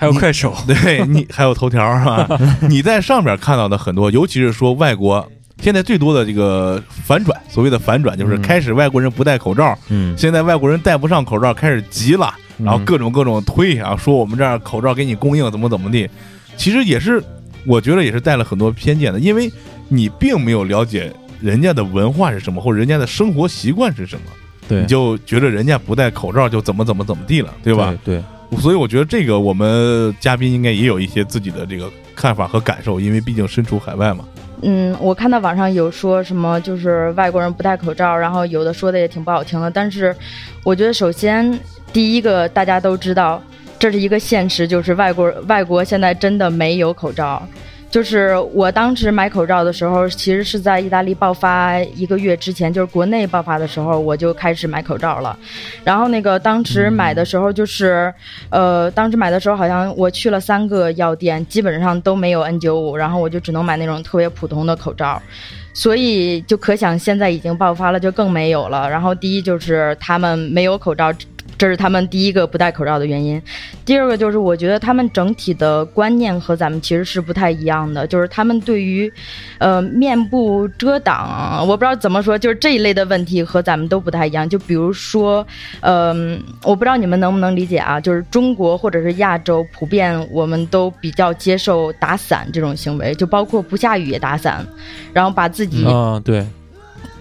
就是遮挡起来，就是遮住阳光也好，怎么着也好，就是打伞其实挺正常的。还有就是咱们那个用社交网络那些头像啊什么，咱们都很多都是用，呃一些自己公司的 logo 也好，或者是卡通，或者是猫猫狗狗、山水那些各种 各种各样的，也有长得好看点儿的，有可能用一个 P 了十八层的那个自拍什么那种。但是在 对对对对对，但是在这一块儿来说，他们就是都是用自己的头像，就很少。我好像据我了解，真的，我可以说是百分之九十九吧，都是用自己的头像，包括微信，不是不是微信，就是社交网络的名字和各方面都是真实的。然后。嗯，我不知道你们能不能和这个口罩这件这件事情引到一块儿，就是他们总就就感觉好像一种社交的基本礼仪，就是把自己的面部或者眼睛，呃，跟你交流的那一方有一个直接的接触。但是现在这个事情确实没有，就是在意大利这个疫情爆发这段时间，确实没有起到任何好的作用。就比如说意大利这块儿有，嗯，好像是。哎呀，我真的不太清楚，好像是八千多医护人员被感染，就真的是特别夸张的一个数字。对，对，然后，然后那个他们就是，我看他们在接受采访的时候，我有发现一个，就是一个现象，就是话筒对住他们的时候，是吧？他们其实当时是戴着口罩的，然后他们都特别自然的就把口罩拿下来了，或者是拉到下巴的那个位置，或者是挂到耳朵上，或者有的甚至就摘下来了。然后有的人采访的时候，就是情不自禁的就说现在特别严峻啊，什么就有点就是有点激动就哭了，然后那个手上也没戴着呃手套，直接就去擦眼泪，就就真的是，所以我我就看到很多就是这种现象，就是他们好像是，呃，我跟你说话的时候，我应该把我整个脸露露出来，然后这样好像是对你的一个尊重的那种感觉。就这种现象体现在方方面面，真的就是，嗯。嗯，就是就好像让他们把脸遮起来，不管是呃，就是用雨伞也好，用口罩也好，用什么各种东西 P 一下照片也好，就好像他们对这一类的事情都比较不太接受，而且也比较不能理解为什么中国人，就是一开始的时候中国人戴口罩，他们是真的不太理解，然后他们就觉得你没生病，你为什么要戴口罩？然后就，哎呀，我不知道我说的乱七八糟，你们能不能听懂？这个不管听懂没听懂，马叔还是能用一个段子给你圆回来。嗯这个发现没有？你看外国电影啊，只要他想隐藏身份，他戴一眼罩，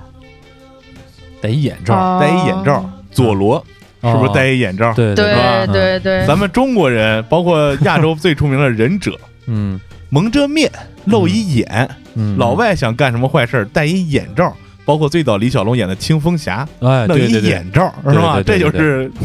文化的差异，是吧？嗯对，所以说，怎么说，你不能用人家的生活习惯或者是这个生活习性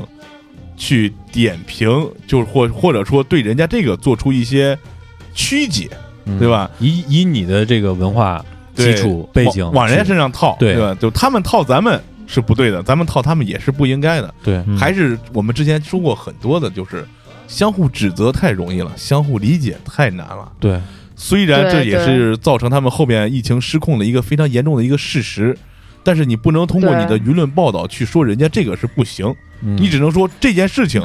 对他这个没有帮助或者起了反作用，但是你不能说人家就这样做是错的或者怎么怎么样。对嗯嗯。也不能就是说看笑话什么的。对，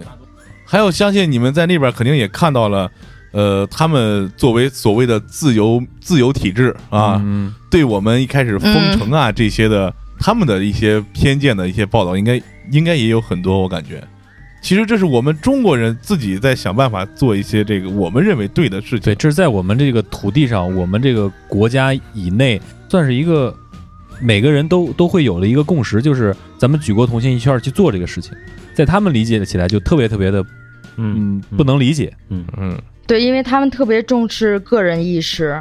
然后嗯尤其是像南欧这种国家，就自由惯了，你根本就没法管。反正跟咱们不太一样吧？哎呀，有有点这说有点无奈，你的感觉 是 是挺无奈的感觉。哎，真的，我刚开始他们就是爆发的时候，在当地的华人都挺紧张的，然后他们一个个该干嘛干嘛。就是网上有一个特别，就是大家都在传的一个照片，就是呃两两个对比照片，第一张是行尸走肉的截图，就是说大家以为意大利现在是这个样子，然后下面是大家就是一群意大利人在广场上面喝着酒碰着杯，说其实意大利现在是这样 这样子，就是那种。那在德国有没有就是类似的情况这样发生呢？嗯，嗯我先说一下口罩这件事情吧。呃，因为我记得之前有一段时间是我们呃国家内部有一些问题发生吗，然后已经蔓延到国外，所以国外也会有一些人他们戴口罩上街是游行或者怎样，当时就会有新闻说德国那边把那些戴口罩的人给给抓起来了嘛，所以说整个德国他们那边也是有一个蒙面法案，对对对，不不太不太欢迎，甚至不可以随便戴口罩。他们本来就不太喜欢这样子。另外就是，我有朋友跟我说，他们坐在地铁里面戴着口罩，结果是被那一些德国人用很奇怪的眼睛去看，就会觉得哇，你为什么戴口罩？是不是有什么病？就要离你很远，是这样子的情况。包括他们本地人也也不会太乐意去戴这个口罩的，他们的想法也是一样，就是只有病人生病的人才会要去戴这个口罩。嗯还是这个大家各自理念上的不同，造成了这个媒体就是为了喧宾夺主，就是为了你博取关注，所以他会嗯。刻意的去制造一些很多的分歧，对，让你互相的去进行激烈的争论。嗯，对解决问题其实没有什么太大的帮助。对，我觉得说一千道一万就是没有口罩，说白了吧，就是他根本就没有，然后媒体只能说，然后那个大家得病了、确诊了，或者是真的怀疑自己得病了才戴口罩，因为口罩很紧缺，只能紧着那些已经被确诊的，所以大家都在呼吁说没有确诊就不要戴口罩。其实说白了就是没有。嗯那有没有你们在国外也看到一些就是媒体在报道，就是中国这些，比如刚才马叔说到了，就是也有一些关于我们这儿，关于国内的一些政策，比方说就是这些封城，他们会有一些不同的看法。一开始的时候说有封城那些消息嘛，呃，我那些朋友他们会觉得挺惊讶的，不知道为什么我们会就直接锁掉，然后关在家里，他们觉得很不可思议。虽然他们现在也是一样的情况了，呃，但是他们也会抱怨啊，就是 就是刚刚还我刚刚才看了一下他们给我的留言，就是有一个朋友他说，你知道吗？现在我们已经失去了呃市民自由的权利，我被关在家里，只要我出门就会被警察抓起来，我已经失去了自由的权利。他是这样给我留言，但其实我想回复，其实我们早就这样子了，可能对于他们来说挺难理解的吧。但是我觉得对于我来说，我觉得还挺正常的。我也不知道为什么，可能是生长环境的原因吧。嗯对，我觉得就是他们刚开始看到咱们这块封城的时候，也是觉得特别震惊，就好像这种事情是不可能发生在他们身上，只能是就是在我们就是社会主义国家才会有的现象。然后他们，我看那个在呃新就是他们自己国家电视台上面就有放那种无人机，然后拍摄整个武汉街道上一个人都没有，然后所有的人都特别就是震惊，然后就觉得。就特别魔幻现实的感觉。但是其实他们现在跟咱们其实都是一样的，只不过就是晚了一些而已。我觉得有一个根本的原因，是因为咱们就是咱们的社会体制的原因吧，就是比较习惯于集中力量干一件事儿，就是大家一一声号召，大家都去做一件事情。然后他们这一块儿就是死了很多人之后才会意识到，然后嗯其实他们现在跟咱们没有任何区别，就嗯你邻居出去了，或者是你身边有人出去了，然后那些人也会在网上说这些人特别不负责，然后就是说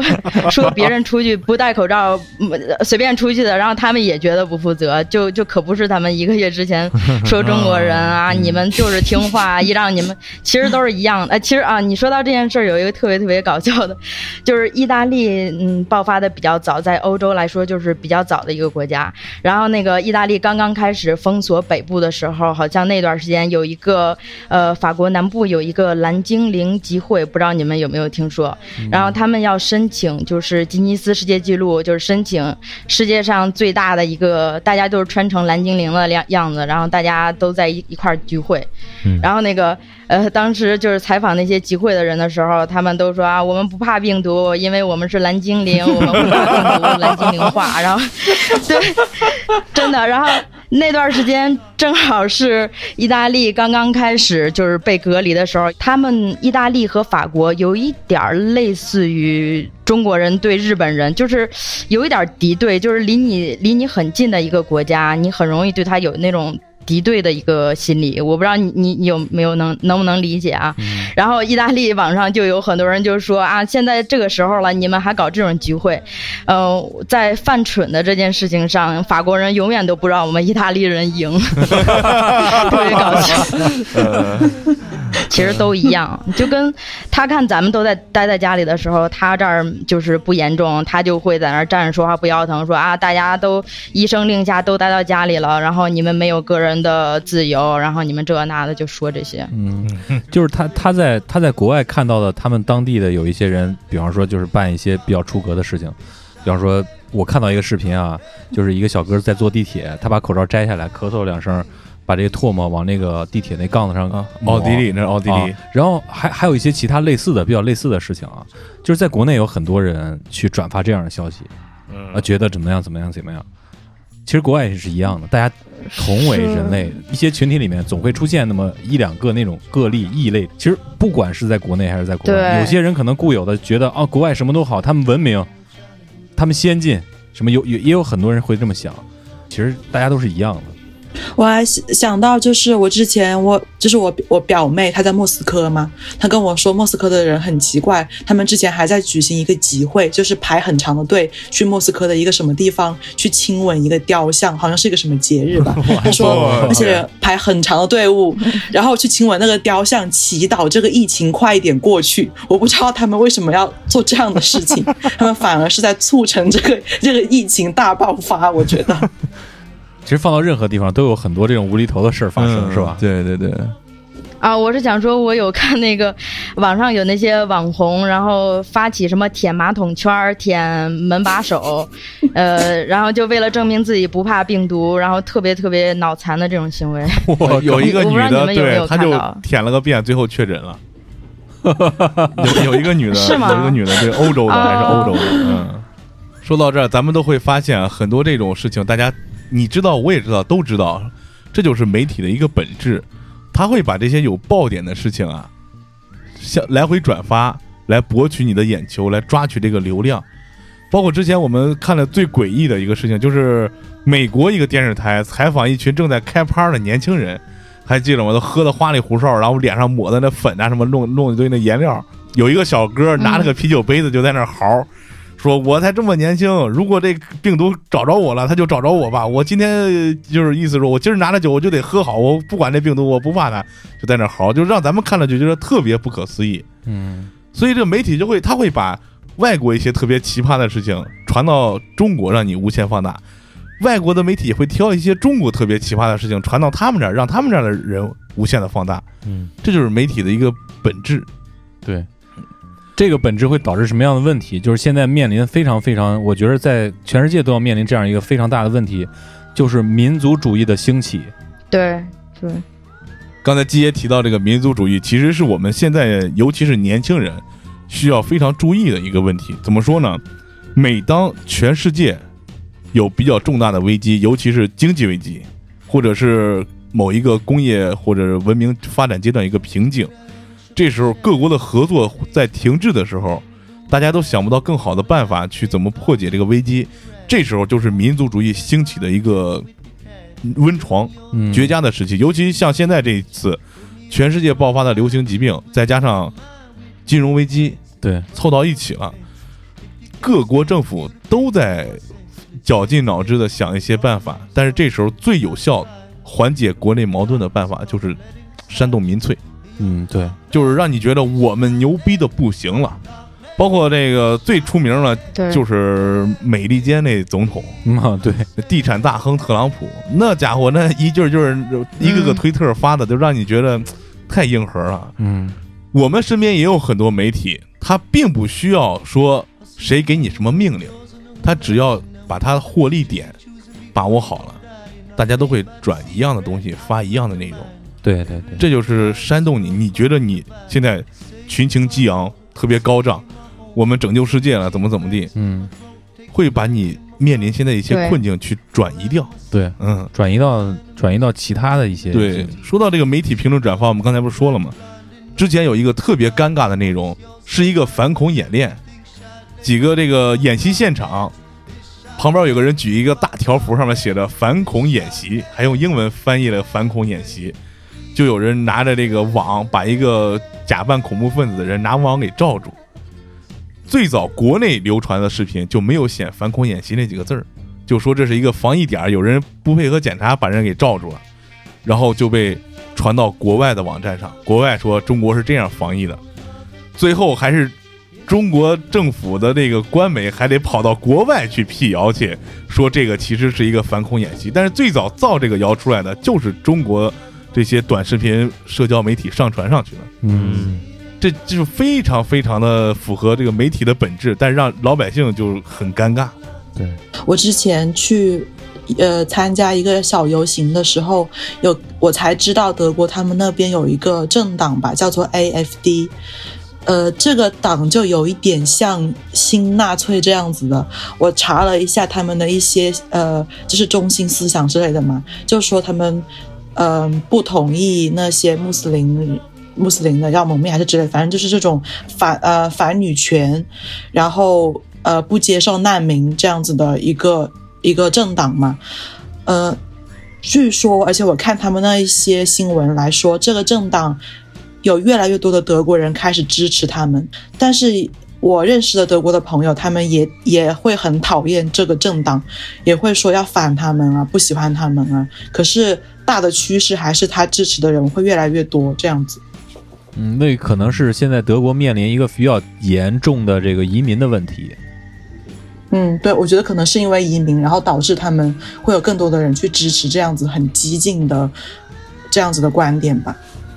这是当年希特勒怎么上台的，跟这一模一样。我想说有一件事情，我不知道呃是不是很贴题啊，就是嗯、呃意大利刚开始爆发的时候吧，然后那个中国其实其实中国就是嗯中国人以为没有中国人确诊，其实我后来知道是因为他们呃不去实名报道确诊的那些人，只是最前十个好像实名报道了一下，后面就不再报道国籍了，所以很多中国人都说啊都是因因为你们就是不遵守，所以你们才都确诊了。然后中国人到目前一个人都没有确诊，你们怎么不去想想自己的原因？然后就导致我个人来说，我有一个特别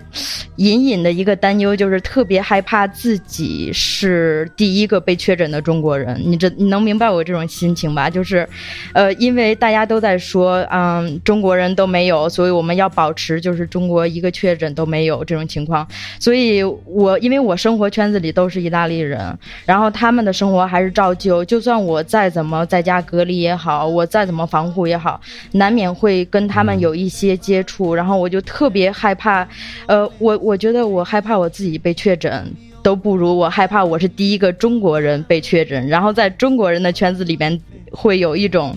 我我我有可能这样想有点儿狭隘了啊，就是我我就觉得，我会不会被华人圈子吐槽，就说啊，你看你自己不注意，华人好好的一个人都没有，然后你现在让他们可是有话说了，就有点这种感觉，你能不能嗯明白？明白，明白。嗯，明白这意思。这其实也是很大的心理压力。然后后来那个我们就明白了，原来其实他们不是说没有中国人被确诊，只是他们。不实名报道国籍或者是报道姓名这一类的，然后就怕引起就是歧视啊，或者是一些其他的问题。后来我们就是慢慢才明白原来是这么回事儿。然后那个前一段时间国内开始往那个意大利派医护人员的时候，嗯、专家组，然后嗯，就是很对专家组，然后那个大家就就觉得，嗯、就是。呃，就就好像自己自己家里人过来给自己撑腰的感觉，你知道吧？哦然后很多人在微，就是我虽然没有什么华人的朋友，但是我有挺多就是微信上的朋友。然后我看很多人都在说，那个就是理智一点的声音，就是说啊，大家就是最近这段时间就不用再担心自己被歧视了。然后咱们帮助了他们很多，然后但是还有很多声音就在说什么大家要理智爱国，因为中国现在过来帮助他们了，然后就就不。不要突然一下子觉得自己好像，呃，就是比他们厉害了，咱们帮了他了，然后他们拿了咱们的东西了，所以咱们一个个都牛的不得了了。就是就是说，呃，大家要理智爱国，就有这种声音在网上。嗯，其实这种声音还是比较客观的。我最近看过基野发的一个关于民族主义的那个截图，这个脱口秀上说的，嗯对吧？对对，说的很中肯，就包括现在很盛行的这种，你觉得？你是谁谁谁的后代，什么什么什么的？比如说这个刘备中山靖王之后，呃，法 法国人一说我们是拿破仑的什么什么玩意儿是吧？这个一说刘备说中山靖王之后怎么怎么地啊？拿破仑打仗的时候你也没在跟前儿，哎，对，对吧？就是说你是老辈儿是干牛逼事儿了，你干了吗？你只是在网上发了几条朋友圈而已。对，嗯所以说不要老拿这些东西去标榜自己。也不要说去炫耀自己，你真正能让自己有底气的，还是你自己做的那些事情，对你自己的作为。现在现在的确是中国现在去派了很多医疗队、专家组去全世界各地帮助全世界的人共同的抗疫。嗯，不是不是你牛逼了，嗯，是我国政府负起了这个大国的责任。对啊，不是说你在这发发朋友圈你就牛逼了，不是你拯救世界了，对吧？还是那些。出出去的人是人家去拯救世界去了，对他们才是真正的。对，你就别给人添乱，是你做的能做的最好的事儿了。对，不光那个国内，咱们就是派了专家团队过来援助意大利这块儿。其实本地有很多的华人群体，然后他们因为提前有攒了口罩的，然后有让国内朋友就是现在寄过来的，然后他们真的特别暖心，然后他们就给自己的邻居发口罩，然后有的就是自己呃邻居不方便出门，或者是呃一。一些其他原因的吧，然后他们还买很多物资，然后放到他们家门口，然后就就其实，嗯，本地的华人都挺就是都挺暖心的最近，嗯、然后还有在街上就是华人圈子里面，在街上给那些人普及就是戴口罩的正确方式，还有普及让他们都戴口罩，然后给他们发口罩，嗯、挺多中国人在做这一件事情，这这这类事情的，嗯。嗯，还有个就是现在。这两天刚出了事儿，就在我组稿之这之后的很长时间，就这两天，大家有没有看到新闻说我们援助出去的医疗设备不合格？嗯、不是我们，不是咱们援助出去的啊，嗯，是他们买的，啊、他们买的，他们买的啊，哦、不是咱援助出去的。嗯啊，我这个我有看到过，嗯嗯。嗯，就最近说的，首先有一部分口罩不合格，嗯，再有一部分是这个试剂不合格，嗯，试剂不合格，这个就有一个笑话，就是哪个国家来着？弄点试剂测不出来，后来发现是他妈用法给用错了，哦、这是一点啊。但是更多的是怎么地？不得不说啊，中国人多，嗯、干买卖的也多，很多人啊，他他妈发这个国难财发不起来，他发世界难财，明白吗？哦，他这个企业他拿到了欧盟和 FDA 的认证，嗯，他就去造一批东西。你知道拿国内的认认证资格比拿这两个还要难。他拿了这两个认证，别管他怎么拿的，他就去造一批非常低劣的东西，嗯，或者说这个东西他造出来不合规，他去输送到国外了，嗯，但是这时候有一个问题，国外不管你我我新闻报出来，我是报从中国来的东西不合格，我不会说报是中国政府或者说我们哪哪哪才买的，他们怎么地？政府统一跟中国接受援助是一部分，然后政府统一向中国企业订购又是一部分，还有一部分是医院或者是哪一些呃底下的政府机构，他去直接去采购，因为那时候中国缺口罩的时候，也从韩国、日本很多乱七八糟渠道去采购防护服和那个口罩，这个时候中间就容易出问题。嗯，你那个黑心生产商、黑黑心口罩生产商，他骗不了中国政府，他可以骗外国政府，你明白吗？嗯。这中间几倒手就出这种东西，但是嗯。媒体在这儿的作用就是，我一说就是中国的东西有问题了，嗯，哦，这个其实是非常尴尬。就是说政，就中国政府现在要做的就是把这一伙子，谁给人家送这个伪劣产品了，谁给人家送不合规东西了，要把这些东西，就把这几个厂商或者什么要点名要法办，要爆出来，这个才能凭中国民愤，才才能让中国老百姓不露怯，也能让西方这个嗯这个世界知道这是怎么回事儿，得这么干才行，是这么个情况。哦，这点说的非常非常重要啊。嗯通过我们整期节目跟嘉宾聊天，从他们的自身经历啊、感受啊，还有一些他们的所见所闻，也是丰富了我们在这么长时间内我们没有看到的一部分，是对，吧？而且解答心中很多疑惑。，对对对，但是在节目的最后，还是想提醒大家，现在这个节点，阴谋论的春天对。啊，阴谋论瞬间，很显然，在任何国家和地区啊，这个假新闻、谣言、都市传说，在这种时期都是最容易传播的。嗯，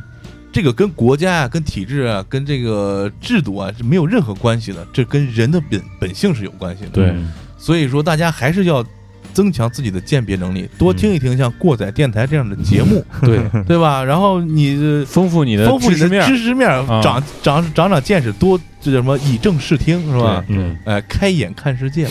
嗯，嘉宾嘉宾都笑，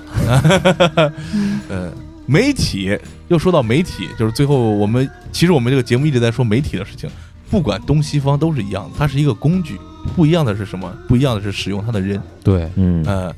用的多了，这个偏激的观点呀，还有背后的势力啊，他都借这个工具来作为他们的一个发声，一个角力的工具。对一个嗯工具。刚才我们一开头说的这个选举的公关公司，嗯，零零七有一部电影叫《择日而死》，那就是一个媒体公司要控制全世界打仗。嗯嗯这蜘蛛侠最新这一部，就是最后他被一个搞自媒体的人给陷害了。嗯，对吧？就是很明显，你通过现在的这个一些影视作品、文化作品，你能非常感受到这个媒体对人类的控制。嗯，对。但是我还想说的一点就是，我们你看，包括我们的这个假瓜，还有我们的某些人，还有德丽萨，他们在国外也能够接受到的信息，说明我们在国内也接受到一部分信息，还是比较有这个正确的导向，或者是比较客观的一些这个观点在里面。就是说，我们这一次面对这样一个事情，包括基爷也说了，我们就是那种呃牵一发动全身，然后可以大家集中能力办大事。这个里边其实还有一点非常重要的，就是我们政府在最近这些年累积的这个公信力，对对对，其实也是让老百姓能够去信服，就是政府说什么就做什么。对，虽然有很多的事情会对你造成不便，但是大多数人还是理解配合，因为这个大敌当前嘛。嗯而且极少数的那些啊，这个跳脚的，嗯呃，耍二百五的，嗯搞奇葩事儿的，大家也就会共共同的，就是共诛之嘛。通通过这件事儿啊，有一些海外的华人可能在当地受一些特殊的媒体的一些鼓吹吧，他会有一些动摇啊，或者说对国内的一些政体啊，或者说一些官员表表示一些不满，他会存在一些偏见。但通过这件事情，就通过疫情期间中国做的这些防护啊，包括嗯很多很多的这个措施，他会感觉其实能够发现，其实外面说的一些东西不对的。比方说，我今天在推特上看到两条，呃，在香港出生的两个人，在当时是还是英国统治的那个时期，当时英国的统治是主要对他们的教育是弱化他们的国家概念，过大弱化他们的民族概念的，因为他们要殖民嘛，所以他们在当时回归的时候，其实挺不愿意的。然后在今天我看到这个推特的时候，他是这么说的：“他说我看到了这么多年回归了之后一些举动、一些举措，包括这次疫情什么什么，他对国内的改观是非常非常大的。甚至他在前一段时间闹得沸沸扬扬的那个什么某中的那个事件的时候，也是觉得不应该去这样做的。呃，我觉得其实也就像马叔说的，就是很多很多事情。表现出的国家的公信力是值得让民众去信服的，这个是最最最关键的。嗯，最后还有一个说到关于个人的事情，呃，嗯包括我们某些人也刚从外面回来嘛，我们就想说，不管你选择在哪儿生活，在哪儿学习，这是一个人最基本的自由吧，对吧？嗯对而且我们国家现在法律没有禁止你移民吧，对对吧？所以说，不管你是留学生也好，还是海外华人也好，呃，还有什么所谓的明星回国潮，对不对？嗯人家要回来，如果你是中国国籍，这是人家的自由，对对吧？嗯你是外国籍，你回来要承担你的责任，要配合我们的政策。对，但是这并不是说其他人可以站在道德的制高点上去进行一些点评。但是同样话说回来，你在这个时间点选择回来的，我就不说什么留学生和海外华人啊，就是尤其是这些拿着外国籍，平时在外国混的挺好，突然因为这件事儿想回来，你也要必须承受一些带给你自己的压力，嗯这是你需要你自己去承担的。嗯，对，节目的最后呢，还是想告诉大家，在信息爆炸的时代，我们要尝试着去保持一颗清醒的头脑。多听过载电台是有好处的。在我们节目的最后，由我们过载电台的这个专业技能扛把子丁丁，为大家带来一首来自于约翰多恩的诗：“没有谁是一座孤岛。”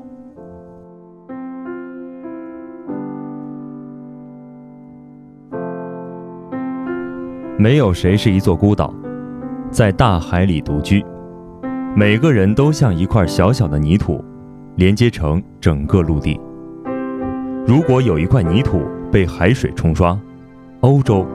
就会失去一角。这如同一座山甲，也如同一座庄园。无论是你的，还是你朋友的，无论谁死了，都是我的一部分在死去。因为我包含在人类这个概念里，因此，不要问丧钟为谁而鸣，丧钟为你而鸣。牛逼牛逼牛逼！配上我们的这个动情的音乐，还有我们丁丁磁性的低音炮啊，呃，结束我们我今起鸡皮天的节目。疙瘩了。今天我们电台是非常大的一个突破啊，对国际连线，对啊嗯，说明我们最近做的真的真的很不错啊，呃，这恶心的事儿就 是吧，呃就到了我们这个非常不错的环节啊，给大家絮叨絮叨啊。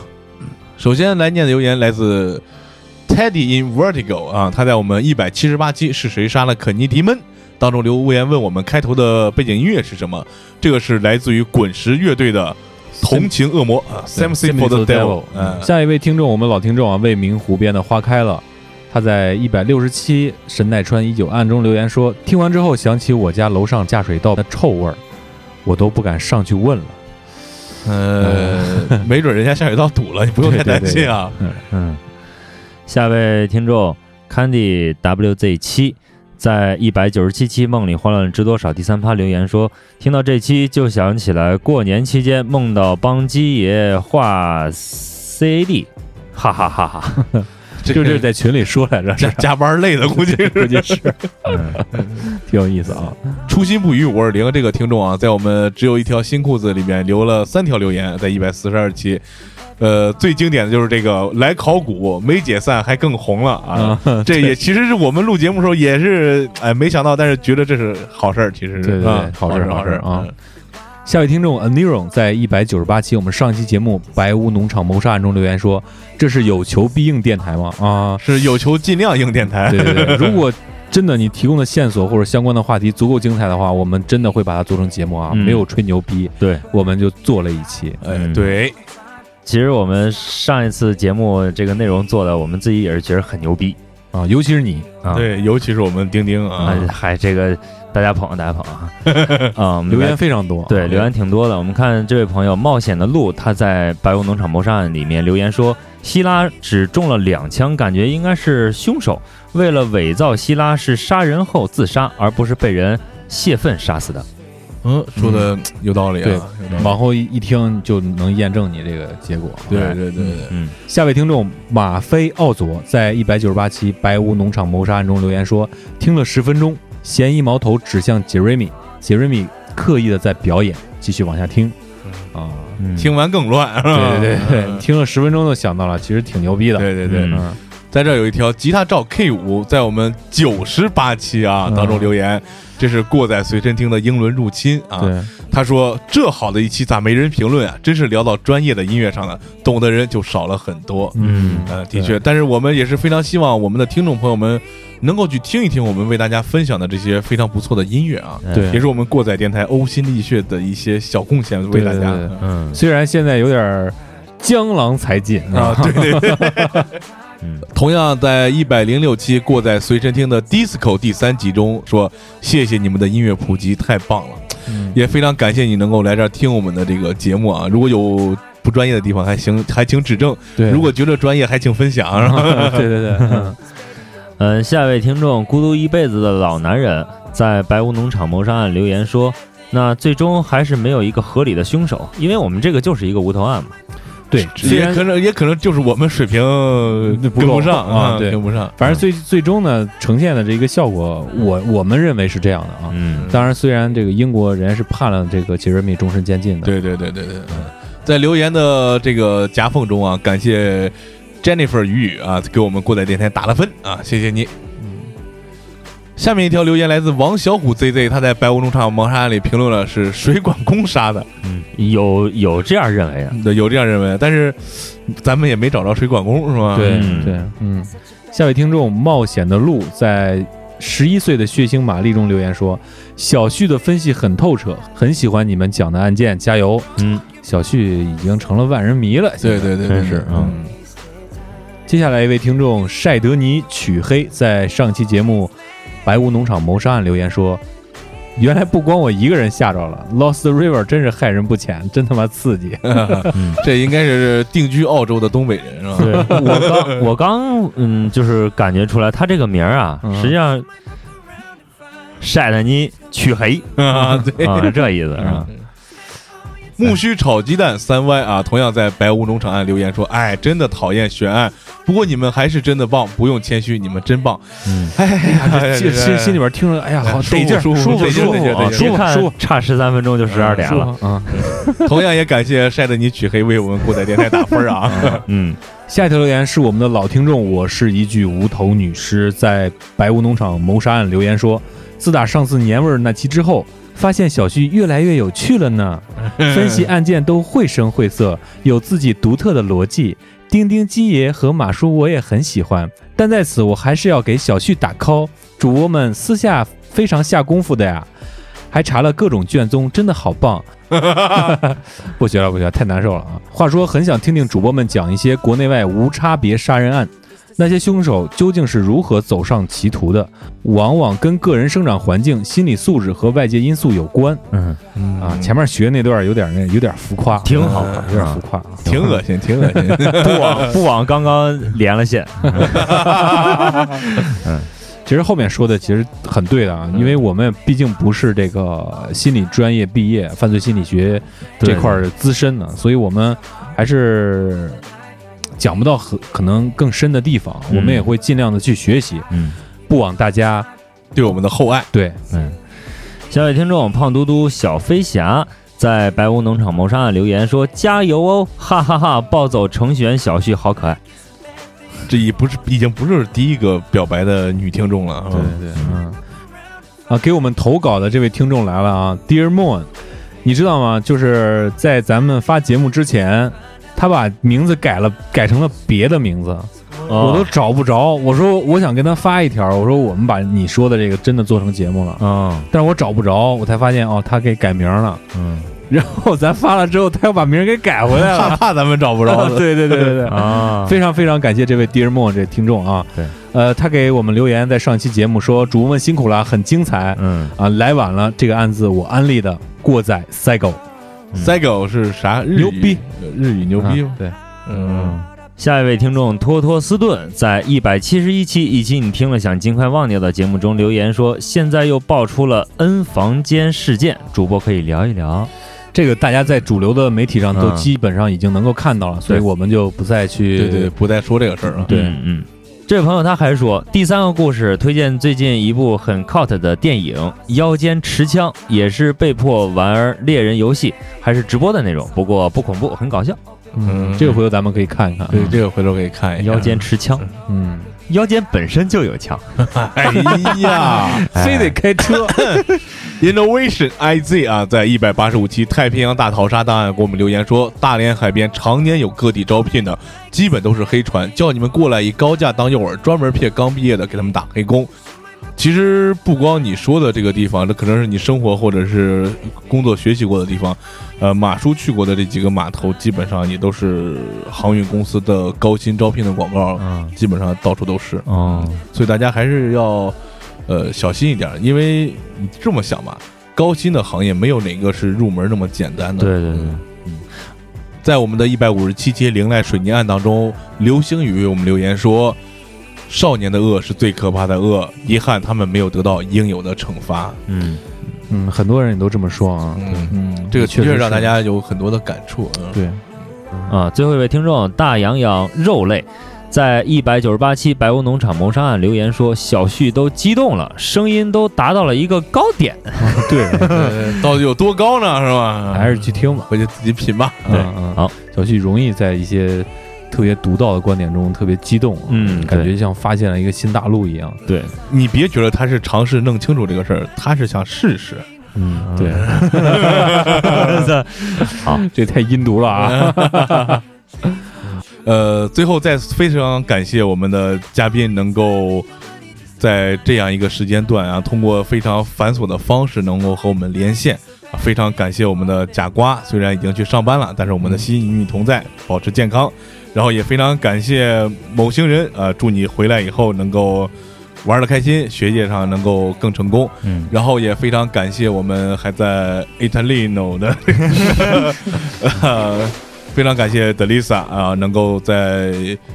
现在所谓的疫区啊，呃，跟我们连线，也希望你能够保持健康，希望你身边的家人和朋友也能够健康。谢谢。谢谢谢谢，好了，历经这个将近三个小时的录制，我们本期节目就先到这儿。感谢大家在上期节目和往期节目的留言，也希望大家能够积极的给我们投稿。我们的梦系列还有灵异志系列，都希望大家能够踊跃地给我们投稿。嗯可以在我们的微信公众账号“过载电台”的全拼中留言，还可以在我们的微博“过载电台六六六”中留言，嗯还可以给我们发送邮件“过载电台”的全拼 at c n e r 点 com。也欢迎大家都化身我们亲爱的听众 Dear Moon，，为我们提供更加有趣、更加有意思的素材。嗯过载电台会在能力所及帮大家一一整理出来。嗯，对对。自从上期节目之后呢，我们开了这个爱发电这个平台，大家可以在爱发电中找到我们上期节目的策划文案原稿，包括一些参考的资料。当然，你是打赏五块钱之后 就是这么不要脸 啊，对。嗯当然还有我们的周边的杯子，我们现在已经开始发货了，对也希望大家能够支持我们。在春天是一个非常干燥的季节，你需要多喝多喝点水。啊，对，现在流行是多喝开水。对，嗯好，那么今天的节目就先到这儿。感谢大家收听过载电台，我是德雷莎。我是刚回国的火星人，希望大家健健康康。我是你们的马叔，我是你们的鸡爷，我是丁丁，就这吧。拜拜。拜拜。